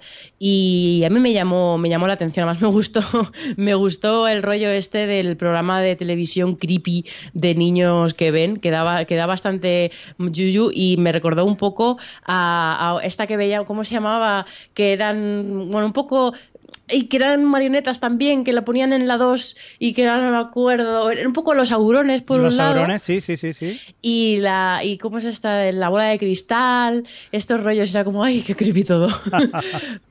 Pero bueno, a mí, a mí sí que me gustó. Creo que Alex no está con nosotros, yo creo. Me sorprende que os haya gustado porque yo cuando vi el piloto me pareció bastante mediocre todo, eh, tanto visualmente como la historia, no, me, no, no veía tampoco una atmósfera bien construida y quizás lo único atractivo era un poco ese punto it que tenía con la historia de los chavales de jóvenes y luego cómo tienen que volver a enfrentarse, bueno, en este caso el protagonista enfrentarse a eso que pasó cuando era pequeño, pero no, no me convenció, no, no pasé del piloto. Ya cuando la acabe yo y te la vuelva a recomendar, ya te podrás decir o algo.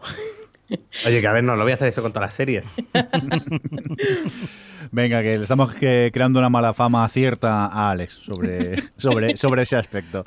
Venga, pues vamos a continuar con más series. Eh, vamos a hablar con una que hemos tenido la oportunidad de ver todos, está Timeless, un estreno de Fox, el cual pues se vio envuelto un poco en polémica, al menos aquí en, en España. Adri, ¿tienes ganas de refrescarnos un pelín por qué está envuelto en polémica? Venga, lo voy a intentar. Pues a ver, em, ¿qué pasó con Timeless? Pues ha pasado, hay como dos, dos líneas. Por un lado, eh, es Sony, la productora de Timeless, que es una, serie de NBC, em, le pidió a. estaba en contacto con la productora del Ministerio del Tiempo porque estaban interesados en el formato, estaban interesados en adaptarlo y, bueno, pues estaban en comunicaciones y, bueno, desde la productora de aquí les enviaron los guiones de los capítulos, los capítulos para que los vieran, la Biblia, todas estas cosas, ¿no? Y después de, varias eh, idas y venidas con, estos materiales y tal, Sony dijo que no estaba, finalmente no estaba eh, eh, interesada. ¿Qué pasó? Pues que a los meses en el upfront se anunció Timeless, y esto saltó todas las alarmas a la gente, a, este, a Javier Olivares y, la productora del Ministerio del Tiempo, porque estaban convencidos de que había sido, eso era un plagio.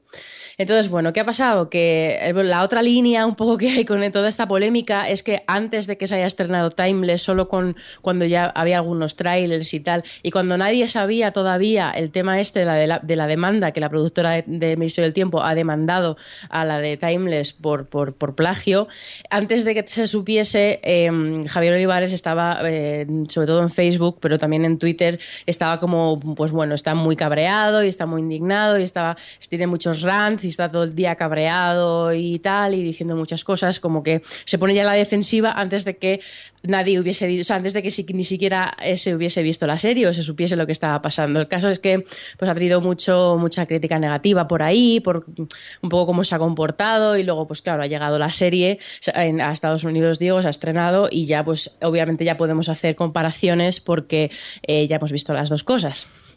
Y eso es lo que hasta aquí puedo contar con este tema. Muy bien. Y, tú que has visto la serie, primero de todo, eh, vamos a ver qué nos ha parecido la serie y luego comparamos esto, el tema del plagio. ¿Os parece correcto?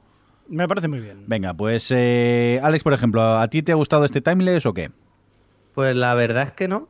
Y es decir, separándolo más allá de cualquier comparación en el Ministerio del Tiempo, yo iba con ganas de ver a ver qué se sacaban y la verdad es que el primer capítulo me pareció apresurado, personajes mal presentados y, poco gancho al final lo que te estaban contando. Es decir, el cambio ese evitar cambiar las cosas, que no sé, no, no encontré, no me resultó interesante, se me hizo aburrido. Intenté ver el segundo capítulo y a los 10 minutos dije, ah, esto no, no me interesa lo más mínimo. Creo que los actores son, están musosos y eso que, eh, bueno, que no, no me ha gustado nada. Yo he decir que el primero no me disgustó. Mm, me pareció entretenido. Lo que me contaban, pues, me gustaba, pero sí que es verdad que me vi el segundo y, me aburrí muchísimo con, con, él y ya no he continuado viendo más, más episodios por el, por el momento. A mí me gustó. Eh, sí que es verdad que, claro, eh, sin duda los paralelismos existen. Pero tal y lo que me contaban, pues, eh, pues sí, me gustaba, me gustaba. El segundo no lo he visto, pero claro, eh, la cuestión es eh, ahora luego que comparemos y tal. Pero de momento lo que he visto sí que me gustó. ¿Y a ti, Adri, qué tal?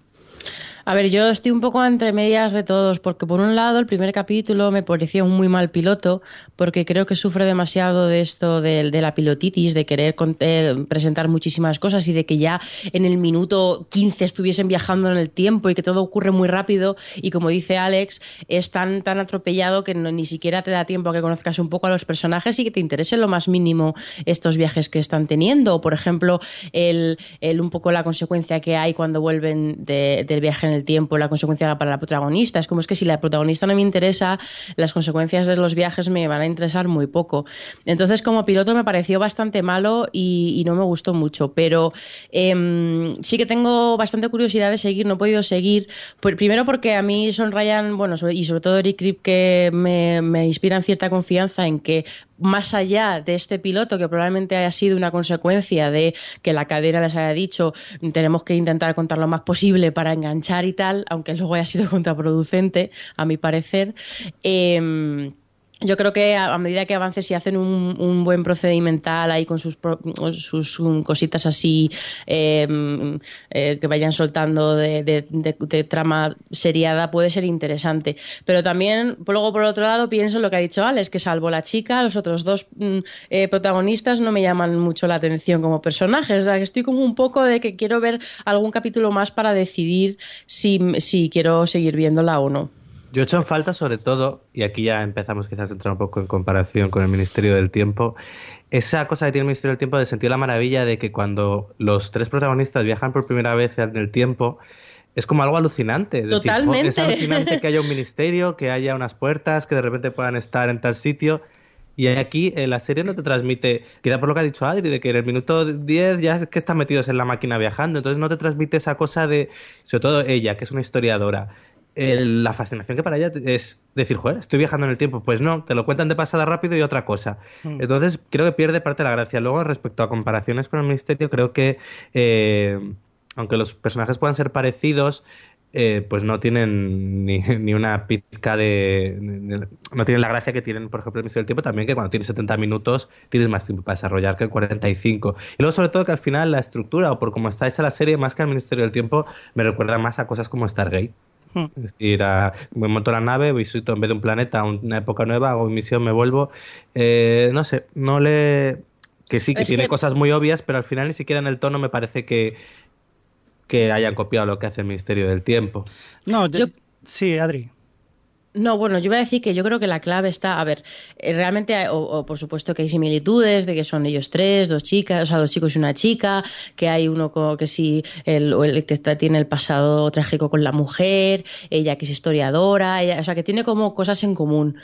Pero realmente, en esencia, mm, han adaptado mucho este, este, ese concepto y esas ideas, esos personajes a una estructura muy americana de, de un procedimental de 42 minutos y entonces, claro, es que no es. Yo en absoluto lo considero plagio. Ahora, estoy convencida de que Timeless no existiría si el Ministerio del Tiempo, si no hubiesen, vamos, si, no, si existiese el Ministerio del Tiempo y no hubiesen tenido esa comunicación entre ellos, porque creo que una cosa llevó a la otra. Y a mí me parece muy feo lo que han hecho, porque es muy fácil y para Sony, una, una cosa como Sony, es muy barato comprar una idea, que ya ni siquiera estás comprando los guiones si no te interesa cómo está desarrollado para tu estructura, pero eh, me parece una cosa muy fea y muy innecesaria el hacer algo porque es que es obvio que, que, que Timeless nace de ahí, aunque no tenga tanto, tanto, tanto en común. No sé, ¿cómo lo veis vosotros el, eso? Yo Javi, estabas diciendo? Sí, sí, iba a decir pues una cosa muy parecida como lo que decías tú. es verdad que sin una no existe la otra y desde luego le, le falta el encanto de los personajes que tiene el Ministerio del Tiempo. Eh, lo que no sé, en este caso, que hay mucha gente que también se quejaba de que quizás el Ministerio del Tiempo también se basa en una serie de libros, pero en este caso también es verdad que ellos lo han dicho en todo momento. Es decir, a ver, es que nadie ha inventado lo de que las personas vayan atrás en el tiempo a intentar por eso también, resolver o sea, problemas. O sea, no sé. Claro, yo es que viendo el, el piloto digo, tampoco se parece tanto al Ministerio del Tiempo, pero yo personalmente no sabía que habían habido conversaciones anteriores con la gente del Ministerio del Tiempo y, con Sony, con, con, la productora. Entonces, entiendo que puede haber ese problema de, que se les acuse de, plagio porque han, existido esas conversaciones anteriores. Sí que es verdad que luego ves el piloto y dices, mm, cosas puntuales sí que se parecen, pero luego no me parece a tanto. Y luego tengo la sensación que quizá los 70 minutos le sientan muy bien al Ministerio del Tiempo para contar las historias y aquí, porque me pasó mucho en el segundo episodio, eh, pasan tantas cosas en 42 minutos y que va todo tan rápido que quizá 42 minutos para lo que me quieren contar son, son pocos. Para Dios mío, os estáis quejando de que una serie es corta. Sí, sí. ¿Cuándo ha pasado esto? Pues últimamente, yo creo que la culpa es de Netflix que últimamente, como hacen las series, no hacen, hacen lo, que quieren con la duración de las series, me estoy quizá acostumbrando un poco más a las series largas. Mira que yo antes era muy de mis series de 22 minutos y de 42, pero ahora quizá me estoy dando cuenta que a veces para contar según qué cosas necesitas un pelín más de, tiempo. Y ya os digo, el segundo me interesó tan poco que ya el tercero ni me apeteció verlo y ahí se me quedó timeless. Y dudo que continúe con, con ella. No sé si alguno de vosotros tenéis intención de continuar con ella. Yo no. Yo seguiré a ver por dónde tira, pero creo que mi serie de viaje en el tiempo o similar de la temporada va a ser Frequency. Totalmente. Yo quería decir también que en el caso de lo que le ha pasado a Olivares y lo que ha pasado con el Ministerio del Tiempo, también pasó una cosa parecida con Juan Torres, que era, es el guionista de cómics, que hizo, por ejemplo, El Bosque de los Suicidios y, y The Veil, hizo dos cómics y luego se han, pasa, han pasado a la pasaron también al, al cine y en, en, los dos casos pues también fue bastante flagrante y de hecho fue a juicio y al final se ha tenido casi que retirar porque es que era una cantidad de pasta increíble. Pero lo que dicen, te cambian cuatro comas, te la ponen en un sitio en otro y no puedes Jurídicamente el Ministerio del Tiempo no va a ganar, mm. seguramente, sí, sí, porque sí. es que no es muy difícil demostrar el plagio y, y, todos, más, y más después de verlos. Y de, más, ver, de, ver, los capítulos. Todos hemos visto suficientes series de abogados americanos para ver que son los mejores. Y no hay nada que hacer contra ellos. Efectivamente. es, es, una movida, es una movida. El, el dinero es, es, es, lo que tiene. Oye, eh, vamos a cambiar radicalmente de serie porque nos vamos a ir a por esta producción de Netflix. Esta, yo creo que es la serie que ha hecho que me engorde durante esta semana. Estamos Oh, hablando yeah. de Midnight, Midnight Dinner, Tokyo Stories, que es una serie una de veintipocos minutos. Eh, Costumbrista. Costumbrista, sí, en la cual es una serie eh, de producción japonesa, por cierto. De eh, Netflix. Que podéis ver en Netflix. Y, y, a grandes rasgos es un señor que tiene un restaurante que abre a partir de las 12 de la noche hasta las 6 de la mañana. Y, y, es la gente que pasa por el restaurante y sus historias del día a día. Son historias. ¿Pero ¿Es serie o es docudrama? No, no, es serie, es, serie, ficción, serie. sí, Ah, es, es, ficción claro, to yo, totalmente. Eh, lo veía en Netflix y pensaba de verdad que era un, un docu-reality, que era, que era de verdad que es un restaurante que existía y que iba la gente y lo grababan y tal. Y de primeras no me llamaba, pero no sé dónde leí que era una serie y fue como, mmm, sí, sí. entonces a lo mejor ya es otra cosa. Eh, os va a gustar. Aparte, son, son sí. historias algunas de ellas muy mundanas, pero contadas con una sensibilidad sí. que... ¡Ay, mi sensibilidad Japón! Sí, sí, sí, que, que, a mí me tiene fascinado, aparte del, del tema que, claro, se ve se les ve comer y unos platacos de comida que, que, yo, claro, la estás viendo por la noche, aunque hayas cenado y te entra un hambre antes de irte a dormir, que venga, galleta, galleta, ya lo que galleta. te faltaba, Jordi, de tener hecho, series para cenar no, y luego también de madrugada que la, en, la, en, las que cenan. Nos lo decía creo que desdentado en el, en el chat, que dice que él, aquello que tiene que bajar a la cocina por comida cada vez que ve Midnight, midnight Dinner. Ya Mira, aquí en el, en el chat dice Capi BCN que es el cheers de Tokio llevado a la comida. Es un happy place, es un sí. sitio, es un happy place, un sitio pequeñito donde la gente, pues ya te digo, va a comer y te acabas encariñando pues con los platos, con la gente. Y, y aparte, eso, sitio... las historias son simples, pero tienen cierta sensibilidad y a mí me ha llamado mucho la, la, la, atención y me tiene totalmente enganchado. Y que te entran ganas Estás de probar. A tope con la cultura japonesa, ¿eh, Jordi? Sí, sí, porque encima con el Terrace House, el reality que ya comentamos, pero que Adri me insistía en que volviésemos a hablar de él, no nos queremos hacer muy pesados, pero que estamos súper enganchados, ¿no, Adri? Es que ha empezado la, bueno, una segunda temporada, por fin ya se terminó de emitir en Japón, así que han puesto como la segunda tanda de capítulos, otros 20 o así, en Netflix, y yo estoy enganchadísima, todavía me quedan, voy por la mitad, porque tampoco tengo tanto tiempo para verlos todos, pero, pero si por mí fuese, es que me habría cogido vacaciones, pero ah. con, con, con Terrace House me pasa con lo que, como, como con, a ti con Midnight Dinner, que, que están todo el día comiendo, porque al final cuando se encuentran es para cenar o para desayunar o para salir o lo que sea, y además además echo tanto de menos eh, o me apetecen tanto esa, esas comidas japos que es como, joder, qué, qué, hambre paso siempre viendo Terrace House. A mí me pasaba eso que puse un tweet diciendo qué hambre me entra viendo Terrace House y entonces el... el ¿Te pusiste el, a ver Midnight No, el, el Funs de antiguo componente de, de, de, Game Over lo decía, dice, pues espérate a que veas eh, Midnight Dinner, que vas a alucinar. Y efectivamente, Midnight Dinner es mucho peor todavía porque te entra más, más hambre. Yo Terrace House creo que me quedan seis episodios ya para acabar la, la temporada. No sé qué tiene que me fascina esa serie, porque luego tampoco ocurren tantas cosas, pero es... No, pero es muy interesante. A mí me ver, ha flipado esa sí. temporada, bueno, esta, esta parte, eh, una de las chicas que ha entrado, que era una sociópata, que era fascinante ver sí, cómo sí, no era consciente de serlo. ¿eh? Era tu preferida cuando entró. So, totalmente, como, mira, una persona que llega y dice las cosas a las claras y, y, es directa y tal, pero claro, en cuando empiezas a ver que realmente no tiene ningún tipo de empatía por nadie y que no es capaz de entender la empatía, el concepto, por mucho que se la expliquen, eh, yo estaba fascinada, fascinada con sus caras de, es que deberías ponerte un poco en su lugar y la cara de ella de, pero ¿de qué me estás contando? Si lo único que quiero es matarla. Yo he de decir que acabé saltando por mi casa y diciendo que se han abrazado, que se han abrazado y dando vueltas por mi casa como si hubieran marcado un gol España. Esto era impresionante porque reconozcamos que eh, es una sociedad muy fría. En otras veces hay gente que se ha despedido del concurso y no se dan ni la mano siquiera. Y en este caso ves abrazos y, y ya está, te llega a emocionar eso y dices, por favor, qué mal estoy. Esto es, horrible. Pero bueno, recomendable, altamente recomendable este Midnight Dinner, ¿no, Javi? Sí. Desde aquí la recomendamos y la gente que la ha estado viendo también por el chat también nos habla muy bien de, ella. Vamos a por más cositas. Esta que ha podido ver Alex, esta Eight Witness, eh, ¿de qué canal es esto, Alex? De USA Network. ¿Y qué tal? Es una adaptación de una serie nórdica y bueno, nos cuenta cómo bueno, el punto de partida es dos chavales que se van a una cabaña, empiezan ahí a, a entre ellos y de repente llegan unos tipos y sucede un asesinato en la cabaña en la que ellos están escondidos. Entonces luego eh, se esconden tal cual y luego escapan. Y entonces se encuentra un poco la, en la, ahí en la encrucijada de si decimos que lo hemos visto, también van a saber que estábamos los dos liándonos ahí. Entonces no podemos decirlo. Y bueno, entonces a partir de ahí pues se abre pues una de estas series de que ahora están tan de moda de criminales de nórdicas, que tenemos por un lado a, la policía del pueblo que lo investiga, luego pues a los chavales, luego el misterio un poco sobre qué ha sucedido y demás. A ver, es curioso porque se nota que es una adaptación de una serie nórdica hasta en el, en el tratamiento visual de la imagen, ya no solo por la fotografía tan fría, sino por el mismo pueblo que escogen, que vale, que es un pueblo que está al lado de Nueva York por lo que dice, pero que bien podría ser un pueblo eh, noruego. Y, bueno, es verdad que sin contar nada nuevo, sin innovar dentro del género, pues se deja ver. A ver, llevo dos capítulos, tampoco puedo decir mucho más. Me parece interesante, pero es se mueven las reglas de lo que de este tipo de, series que ya hemos visto otras veces. ¿Y la recomiendas o qué? Ay, pues tendría que esperar un par de capítulos más.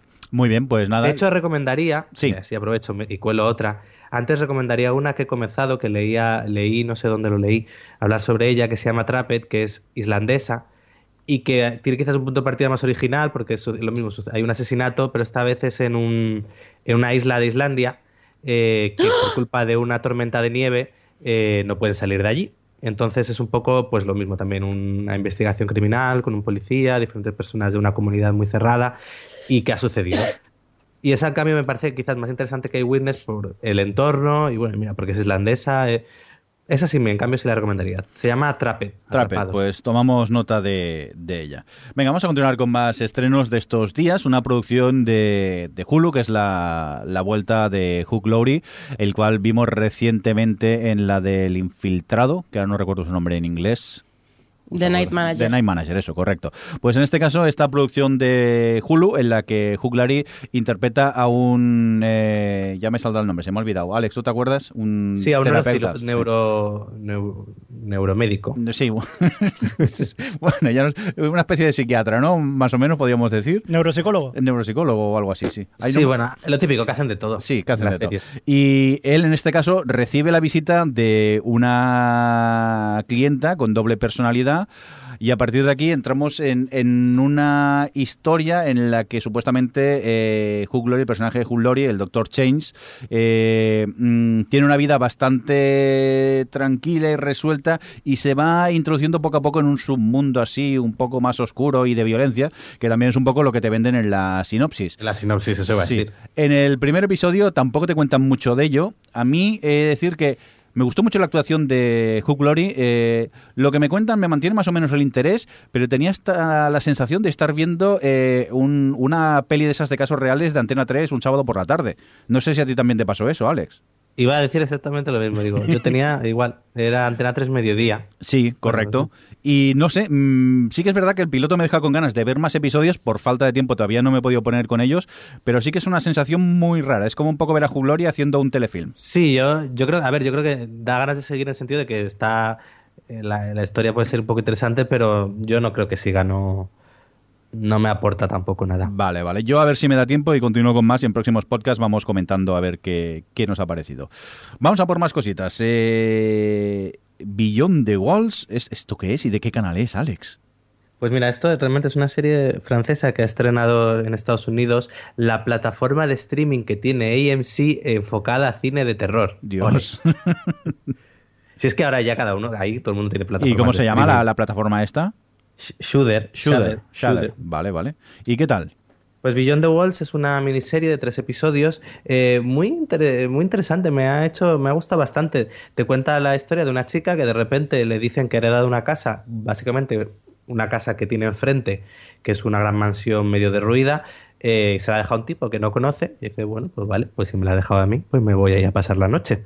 Y, y claro, ¿qué pasa? Pues que de repente empieza a haber ruidos como al otro lado de la pared empieza a quitar el papel de la pared y se encuentra un pasillo, un pasillo que lleva una puerta y una puerta que lleva como a, como a una parte, eh, a una especie como de realidad de paralelo, bueno, no realidad paralela, como una especie de universo paralelo que a mí me recuerda mucho lo que sucede en Silent Hill. Eh, uno de los Silent Hill que se llamaba The Room, creo que era, que básicamente era el protagonista salía por, una, por la puerta de su habitación y llegaba como a otra dimensión o total. Pues esto es un poco eso. Al final ella llega de repente a través de la puerta de casa como a otra dimensión dentro de la misma casa, que son habitaciones, estas habitaciones. Y bueno, pues es eso, una mezcla ahí de suspense, terror. Cuando la pregunté por Twitter me la compararon un poco, me dijeron una especie de cube también. De, eh, me parece interesante. Llevo dos de los tres capítulos y me está gustando. Yo la recomiendo si os apetece ver algo así un poco de suspense, terror, eh, curioso y además de tres capítulos de 40 minutos, pues aquí queda esta recomendación. apuntado. Pues nada, seguimos contigo, que, estás aquí y que no paras de ver pilotos. ¿Qué, qué tal este Wolf Creek? Pues mira, paso de Francia, oye, estoy de un internacional, Islandia, eh, Francia y ahora Australia. Esta serie australiana que ahora estrenado, se ha estrenado en USA es Wolf Creek, que es la adaptación, eh, el paso a serie de dos películas de terror australianas. Las películas básicamente eran un poco rollo Matanza de Texas, de grupo de turistas que se pierden por las inmensidades de Australia, se encuentran con el típico australiano de toda la vida que se los coge y los mata. Pues aquí es un poco lo mismo, parte con el mismo actor que hace del asesino, eh, parte de una familia que está en su caravana ahí perdidos por el por Australia y de repente se encuentra este tipo y se carga a toda la familia, pero a la chica, a la hija mayor, la da por muerte y realmente no está. Entonces ya lo que hace pues va a ser tomar venganza y empezar a buscar a este tipo y comienza una especie así de como de persecución. Deja un poco el lado de terror que quizás tienen las películas para convertirse más en un thriller. Llevo dos capítulos y me está gustando bastante. Además, eh, como punto a su favor están también todos los paisajes de Australia que, que tiene. Oye, hay que ver, eh, Alex está viendo pilotos y encima le gustan, está desconocido, ¿eh? Y bueno. Esto nunca había pasado, casi. Venga, otro que tú también has visto, este de Mars. Pues Mars es, una, es, un programa curioso. Es una serie eh, preparada por National Geographic en la que produce, entre otros, Ron Howard.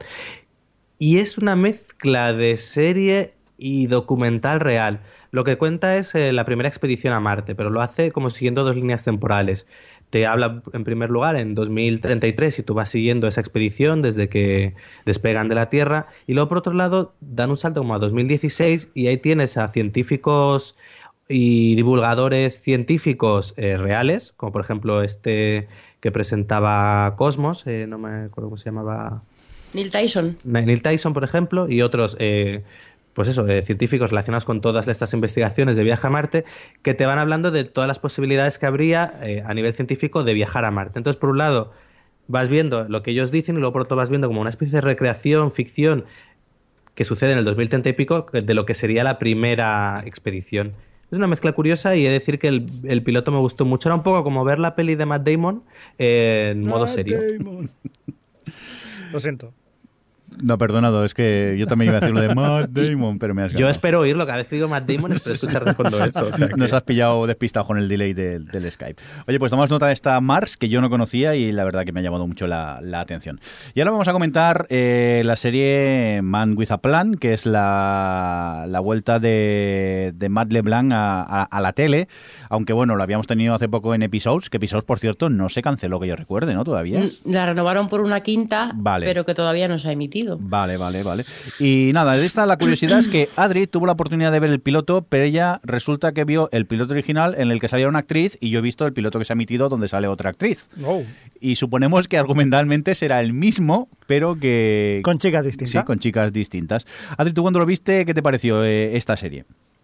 Pues no me gustó mucho, la verdad. Es, un, es una típica sitcom familiar, muy clásica, multicámara, con sus risas enlatadas y tal. Em, y aquí el punto de partida es que pues Matt LeBlanc y cuando yo lo vi Jenna Fisher eran un matrimonio que tienen ahí sus hijos y tal y ella había dejado su carrera por, porque, por, ser madre y entonces Matt LeBlanc como que se súper sacrifica para convertirse en amo de casa, cuidar de los niños y que para que ella pueda volver al trabajo. Y entonces es totalmente un Joey con hijos porque Matt LeBlanc vuelve a hacer de un personaje de, que es, en este caso es padre pero que es muy tontorrón y muy básico y, yo creo que no sé si seguirá en el piloto nuevo, pero salvo el momento en el que el, padre le enseña a la niña pequeña cómo eh, a tener actitud, que tiene ahí un momento así como de que le enseña a contestar a la gente y la verdad es que es bastante gracioso cuando está imitando a la típica negra así de dedo y tal, que es en plan con mucho carácter y lo pues hace muy gracioso. Que yo recuerde no sale en el piloto. Eso no sale, qué fuerte. Pues eh, yo creo que era lo único que me llamó la atención, digamos, que me hizo reírme un poco en el capítulo. Pero vamos, y no me extraña que quitasen a, a la pobrecita de Jenna Fisher porque no pegaba ni con cola en ese tipo de serie, con ese tipo de humor y ese tipo de ritmo cómico y, con Matt LeBlanc todavía menos. A mí personalmente tampoco me pega la nueva actriz, ¿eh? eh Lisa Snyder como la, eh, coprotagonista de, esta comedia, este Man with a Plan. Y yo la verdad que... Mm, la verdad que hay algún chiste que sobre el papel es divertido, pero luego lo vi allí y no me hacía ni, ni gracia. También hay que decir que todos los chistes que habíamos visto en el tráiler estaban también aquí. Entonces, claro, tampoco te sorprende mucho, pero me pareció la, una sitcom que ya hemos visto millones de veces. Y entonces no me llamó la atención como para continuar con, ella. Conociéndome voy a seguir viendo capítulos, pero me refiero que así, a, a primera vista, no me parece una gran serie esta Man with, with a Plan. Cosas que hemos visto y queremos destacar. Cosas que hemos visto y queremos destacar.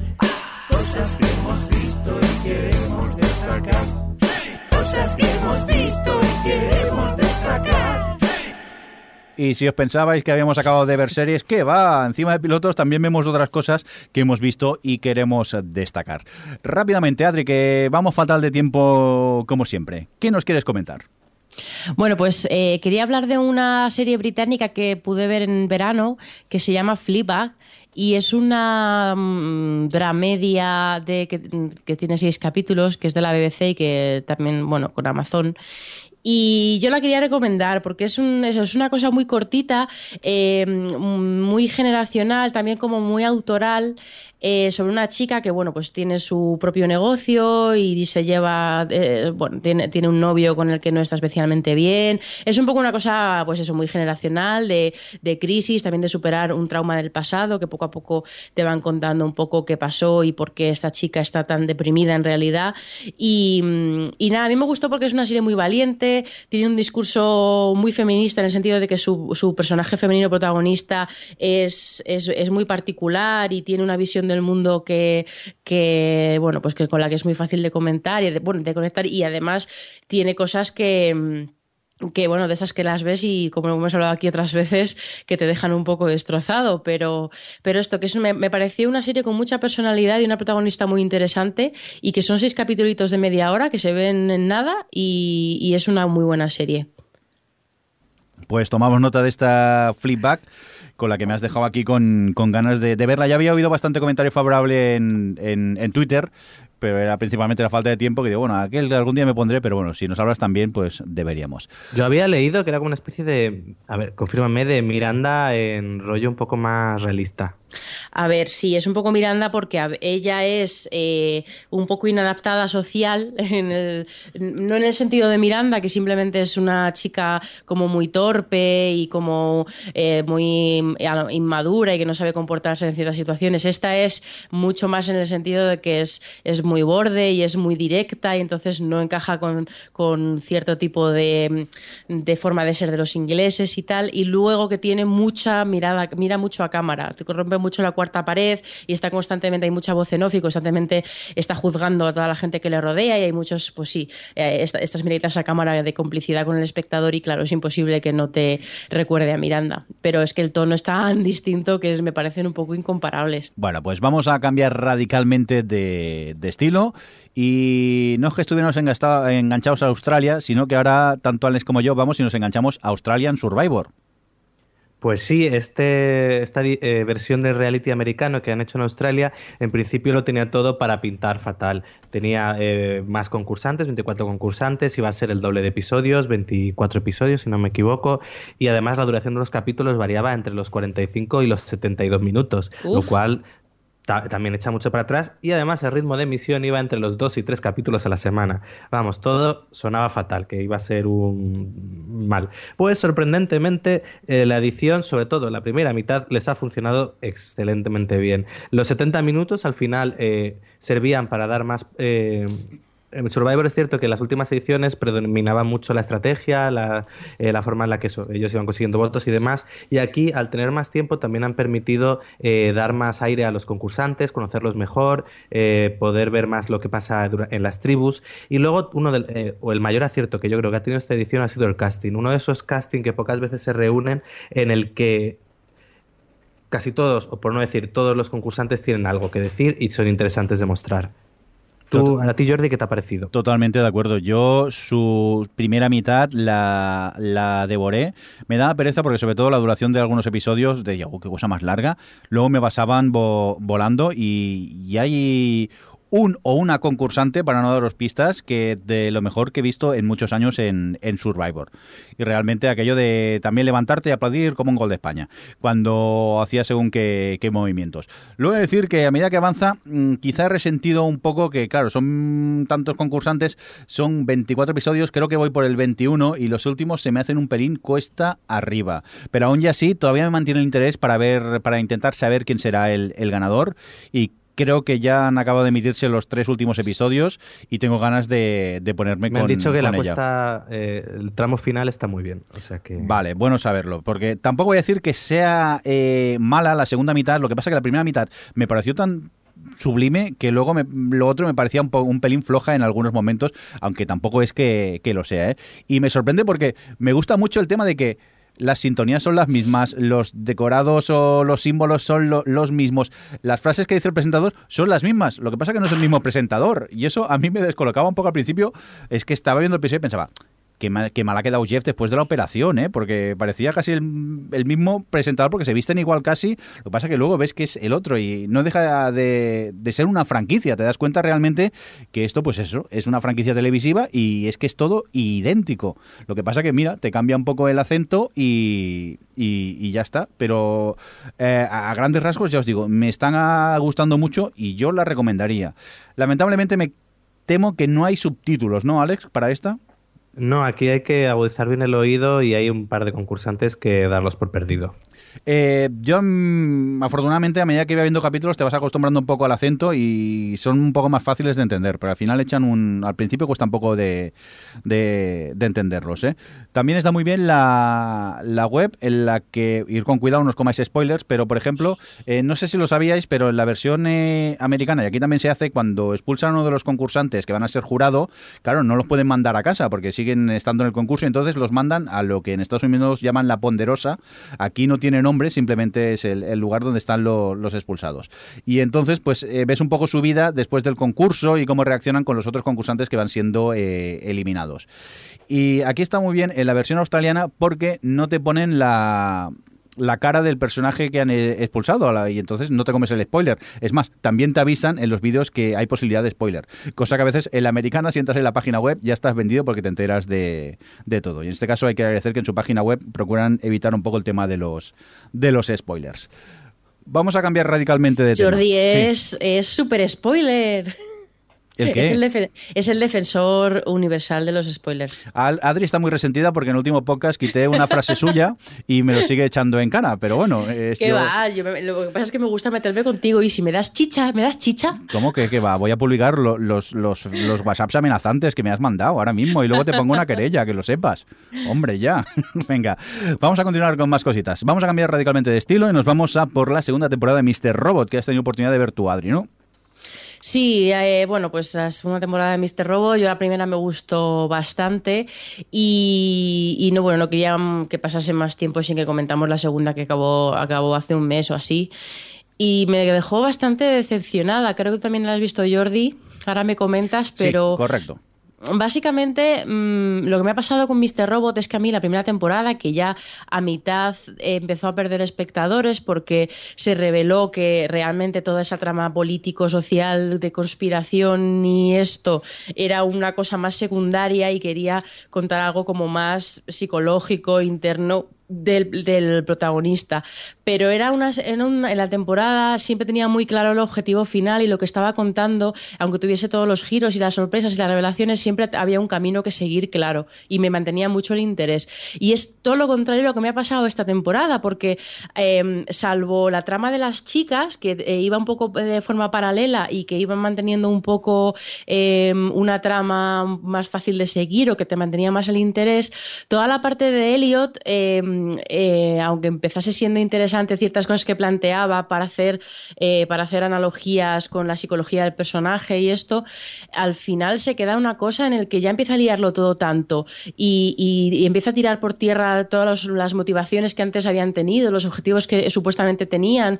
Eso es como que de repente eh, quiere sorprender tanto o quiere liar tanto las cosas psicológicamente y- y sorprender o está tan obsesionado con, con estas cosas que para mí el efecto ha sido el contrario, porque he pedido como el interés, incluso me ha parecido hasta engañoso en algunas cosas. Y al final acabó el, último capítulo, que se supone que, bueno, pues el anterior también tuvo ahí, eh, el, el final tuvo algunas revelaciones, pero sí que eran interesantes. Y yo acabé el final de la segunda temporada y me quedé como, bueno, y, vale, ¿y qué? O sea, in- desinterés absoluto. Y, y es, me parece, es una lástima. Totalmente de acuerdo contigo. A mí no me ha despertado el más mínimo interés. A medida que avanzaba la serie, cada vez se me hacía más pesada. Y tenía la sensación que, que Sam Ismail iba diciendo: Mira qué chulo soy, mira qué gran primera temporada me he pegado. Pues ahora mm, te vas a tragar esto que te voy a contar. Te voy a contar. Y la verdad que me ha aburrido mm, muchísimo. ¿eh? No sé si es que el señor se ha crecido con el éxito que tuvo la primera temporada, pero. Que va, yo la verdad es que viéndolo yo, eh, eh, y además, bueno, he escuchado algún, alguna entrevista con él y tal. Él tenía muy claro y se ve en esta temporada que quiere sobre todo eh, hablar sobre, sobre todos los problemas mentales que tiene Elliot y, jugar con ellos.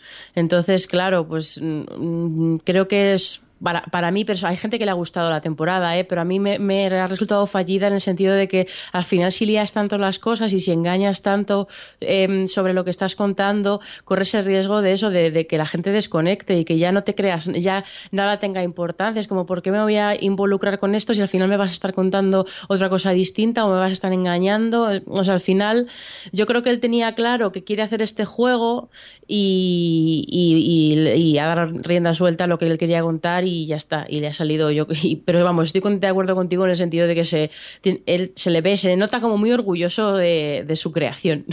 Sí, pero en este caso demasiado. Y aparte es que me parecía muy repetitivo lo que me contaban. Sí, totalmente de acuerdo. Y al final me iba desenganchando poco a poco. La acabé porque digo, va, por los episodios que me quedan me pongo a, a ello, que encima eran largos. Algunos eran de, de una hora los episodios. Mm. Y en este caso sí que se me hacían realmente largos. Y es una lástima porque su primera temporada me encantó. Esta segunda... Sí, pero luego llega, por ejemplo, el capítulo en el que están más ellas, con toda esa operación que tienen y tal, y era súper entretenido, porque son personajes muy potentes y muy interesantes, claro, y es... está muy bien contado, pero luego volvía al siguiente capítulo y volvía a la pesadez de Elliot claro, en su cabeza. Es que y... Cada vez que volvían a Elliot, decía, oh, no, por favor, revolucionar, sí, sí. avanzar esta trama, era un poco, y ya te digo, encima, ese final, como acaba, digo, pues vale. Pues, vale. Sí, pues muy bien, creo que no te voy a ver una tercera. Y ahora mismo ver una tercera temporada de Mr. Robot me da mucha, pero que mucha pereza, ¿eh? Y es una lástima porque mira que disfruté su primera temporada, ¿eh? Reinicia, sí, reinicia. Sí, tendré que reiniciar el ordenador, a ver si, si mejora. Venga, cambiamos otra vez radicalmente de estilo. ¿Ya por qué nos vamos, eh, Alex? Pues vamos a por la temporada de RuPaul Drag Race All Stars 2. Muy Bueno, bien. ahí queda eso. En esta temporada All Star se reúnen algunas de las mejor- de los mejores concursantes que han pasado pues por las a partir de la cuarta edición, creo, sí. Y bueno, simplemente comentar que ha sido eh, una edición estupenda que a los fans del formato nos ha encantado porque nos ha, devuelto, ha cogido un casting eh, casi por todas excelente y que además ha cambiado un poco la dinámica del concurso. Si hasta ahora era siempre RuPaul quien decidía quién echaba, en esta edición del Star ha cambiado un poco esa dinámica dando eh, la decisión de echar a un concursante a la persona que, que mejor lo hace. Es decir, el ganador del challenge es quien echa a uno de sus compañeros, lo cual le ha dado un giro a lo que normalmente es la edición.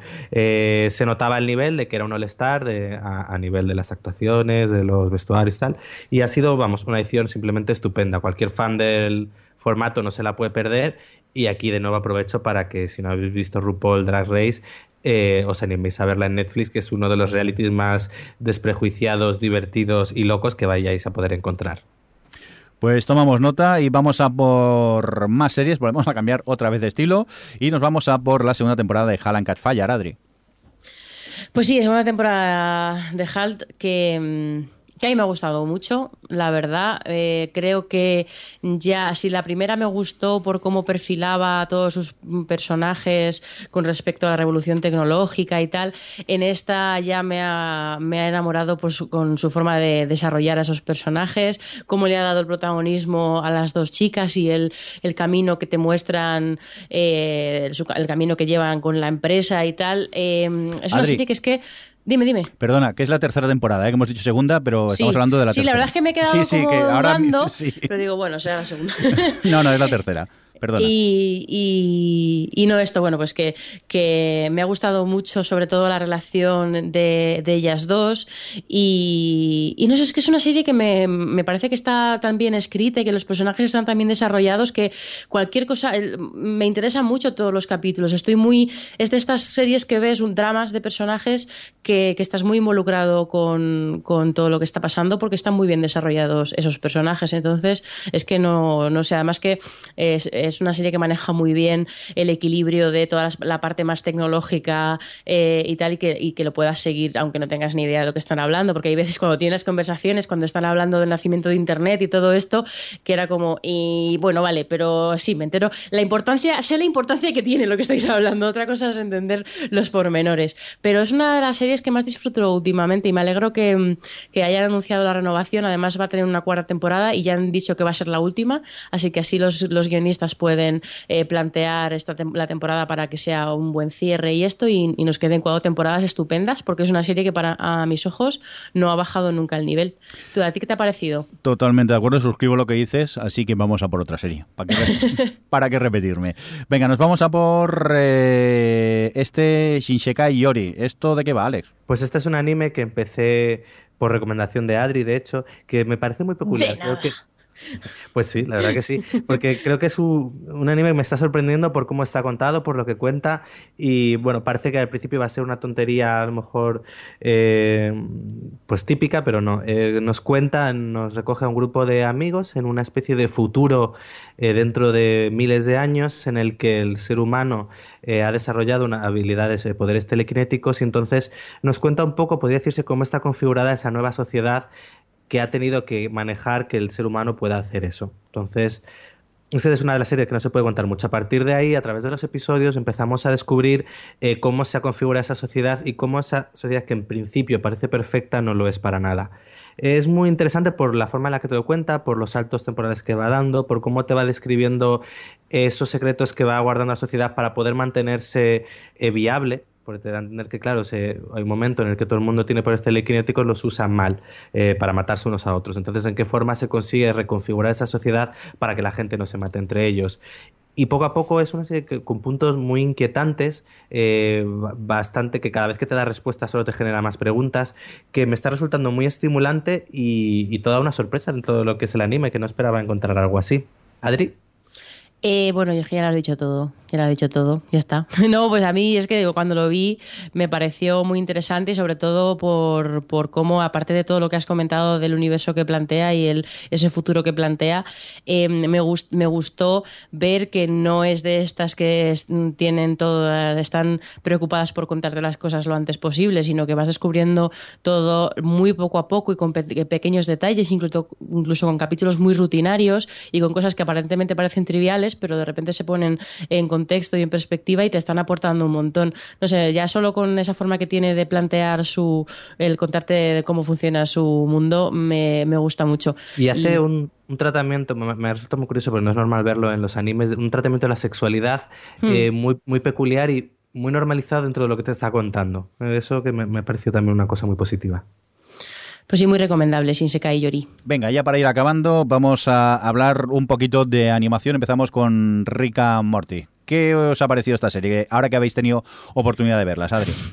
Pues mira, yo, eh, Morty, eh, vi el primer capítulo, me acuerdo perfectamente, metida en una furgoneta en, en medio de Islandia, una noche así tonta que llovía mucho y, tal. Y no sé si es que estaba yo con mal cuerpo o algo, pero el primer capítulo que mm, Rick se. No, sí es Rick. Eh, se pasa todo el episodio eructando y vomitándose en la boca y vomitando para afuera. Y era como. Me dio tal me, me generó tal rechazo, me, me, pareció tan desagradable que le cogí muchísima manía. Esto en julio. Hemos pasado todos por ahí, ¿eh? Vale, y entonces ya cuando volvimos y tal, era como, madre mía, si es que todo el mundo dice que es muy buena y además es que, es que eso es de, ciencia ficción y tiene, seguro que es que tengo que ver más. Tenía como una especie de, dilema interno. Y entonces empezó a verla Alex también, que ahora comentará supongo que él y eso, pero... Em, y entonces dije, venga, pues me voy a, voy a dar una segunda oportunidad. Y es cierto que ya, de hecho, el segundo me gustó mucho porque era, eh, me acuerdo que, que, era muy divertido y ya que con el paso de los capítulos ya hay menos eructos y menos, y sobre todo cuando se vomita en la boca, que es que es lo que me, me revuelve bastante el estómago. Eh, pero ya se ha calmado un poco en ese sentido, aunque puede ser muy asquerosilla, pero vamos, que no es tan desagradable como me resultaba. Pero quería contar esto porque es que fue una, una lucha interna que tuve.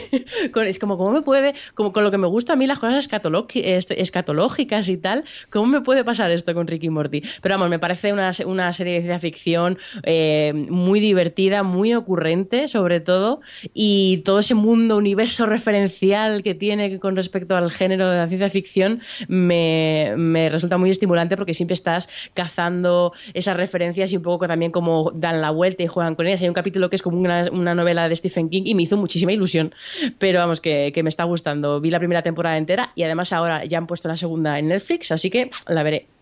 A ti, Alex, te gusta también, ¿no? Sí, yo decir que sobre todo me gusta por eh, eh, la forma de tratar algunas tramas que, te sorprenden por el calado que tienen. Hay uno de los capítulos que tiene un final tan, tan, tan mal rollero hmm. que dices, no, te esperas que salgan por ahí. Creo que es lo que, de, eh, cierto modo, es la sucesora de Futurama a la hora de manejar ciencia ficción, pero también igual, es muy referencial y demás. Pero creo que aquí eso lo está llevando, aprovecha también la ciencia ficción para, además de parodiar o tal, contarte algo y, y sí, me tiene la Familia, la familia es como, tiene un trasfondo ahí muy trágico. El padre... El padre es un perdedor que es genial. Sí, sí, sí. Y te da muchísima pena cuando, sí, cuando constantemente se, se, confirma que es un perdedor, el pobrecito. y él intenta no serlo, claro. Pero vamos, ¿qué es eso? Que me gusta que no, que no es simplemente una serie que vaya al capítulo a hacerte el gag del capítulo y tal, sino que te está contando algo y que además es capaz de, con, las convenciones del género, darles una vuelta y sorprenderte. Así que si no la habéis visto, eso, la tenéis en Netflix, poneros con ella y superar lo de los eruptos del principio. Venga, pues hasta aquí lo que eh, dio de sí la edición de hoy de LOTV, la S11E03, que al final sí que hemos adivinado cuál era. Y nada, vamos a despedir al equipo. Adri, que muchas gracias por estar por ahí.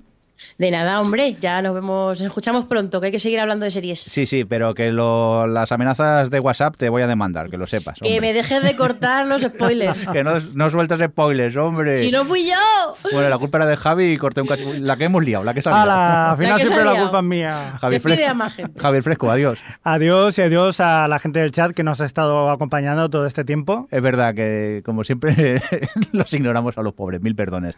Y nada, Alex, que muchas gracias por estar por ahí. Pues muchas de nada. Y también un cordial saludo de quien nos acompañó, con vosotros el señor Mirindo. Hasta luego, adiós. Adiós. Adiós. O Televisión Podcast, el podcast de la cultura audiovisual.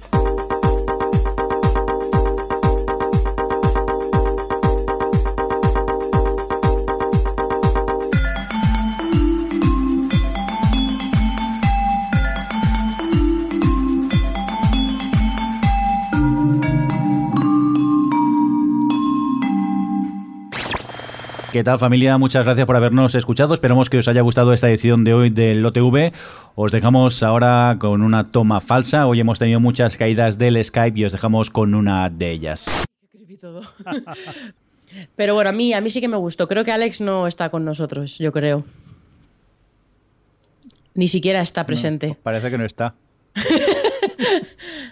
Alex, manifiéstate. Ah, ¿Nos oyes, Alex? Sigue la luz. Alejandro, sigue la luz. ¿Me oís? Ahora sí, ¿estás por aquí, Alex?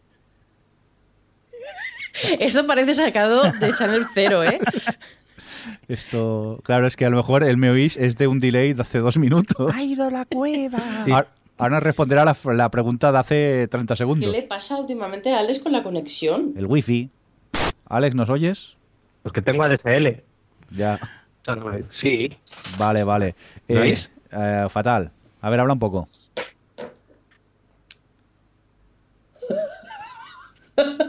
Cuando quieras, ¿eh? No, no te agobies. ¿Se ha enfadado Alex o algo? Alejandro. No vean los dibujos. Quítale bule. Están ahí en el chat cantando, Alex no está, Alex se fue, Alex se escapa, no, se aleja de mi vida, será a costa del Espera. proxy. Aquí pone espera mientras intentamos recuperar la llamada. No, no, algo ha pasado. Algo ha pasado. Mandarle un WhatsApp a ver qué pasa. Vale, Eh, Alex Puño- eh, ah, está reiniciando, está reiniciando. reiniciando. Vale, vale. Eh, voy Y a cada vez que reinicio. voy a parar esto, ¿vale? sabrás qué tal mi conexión a internet. Esto lo dejo. Yo esto- solo no me basto, quédate, necesito la fibra. Óyeme. Oye, Estel. Fi- Fibra. ah. Ay, Es que estoy grabando, puedo ser malo y luego publicar esto como toma falsa al final. sí, eso están podcast. diciendo en el chat. Tomas falsas, por favor.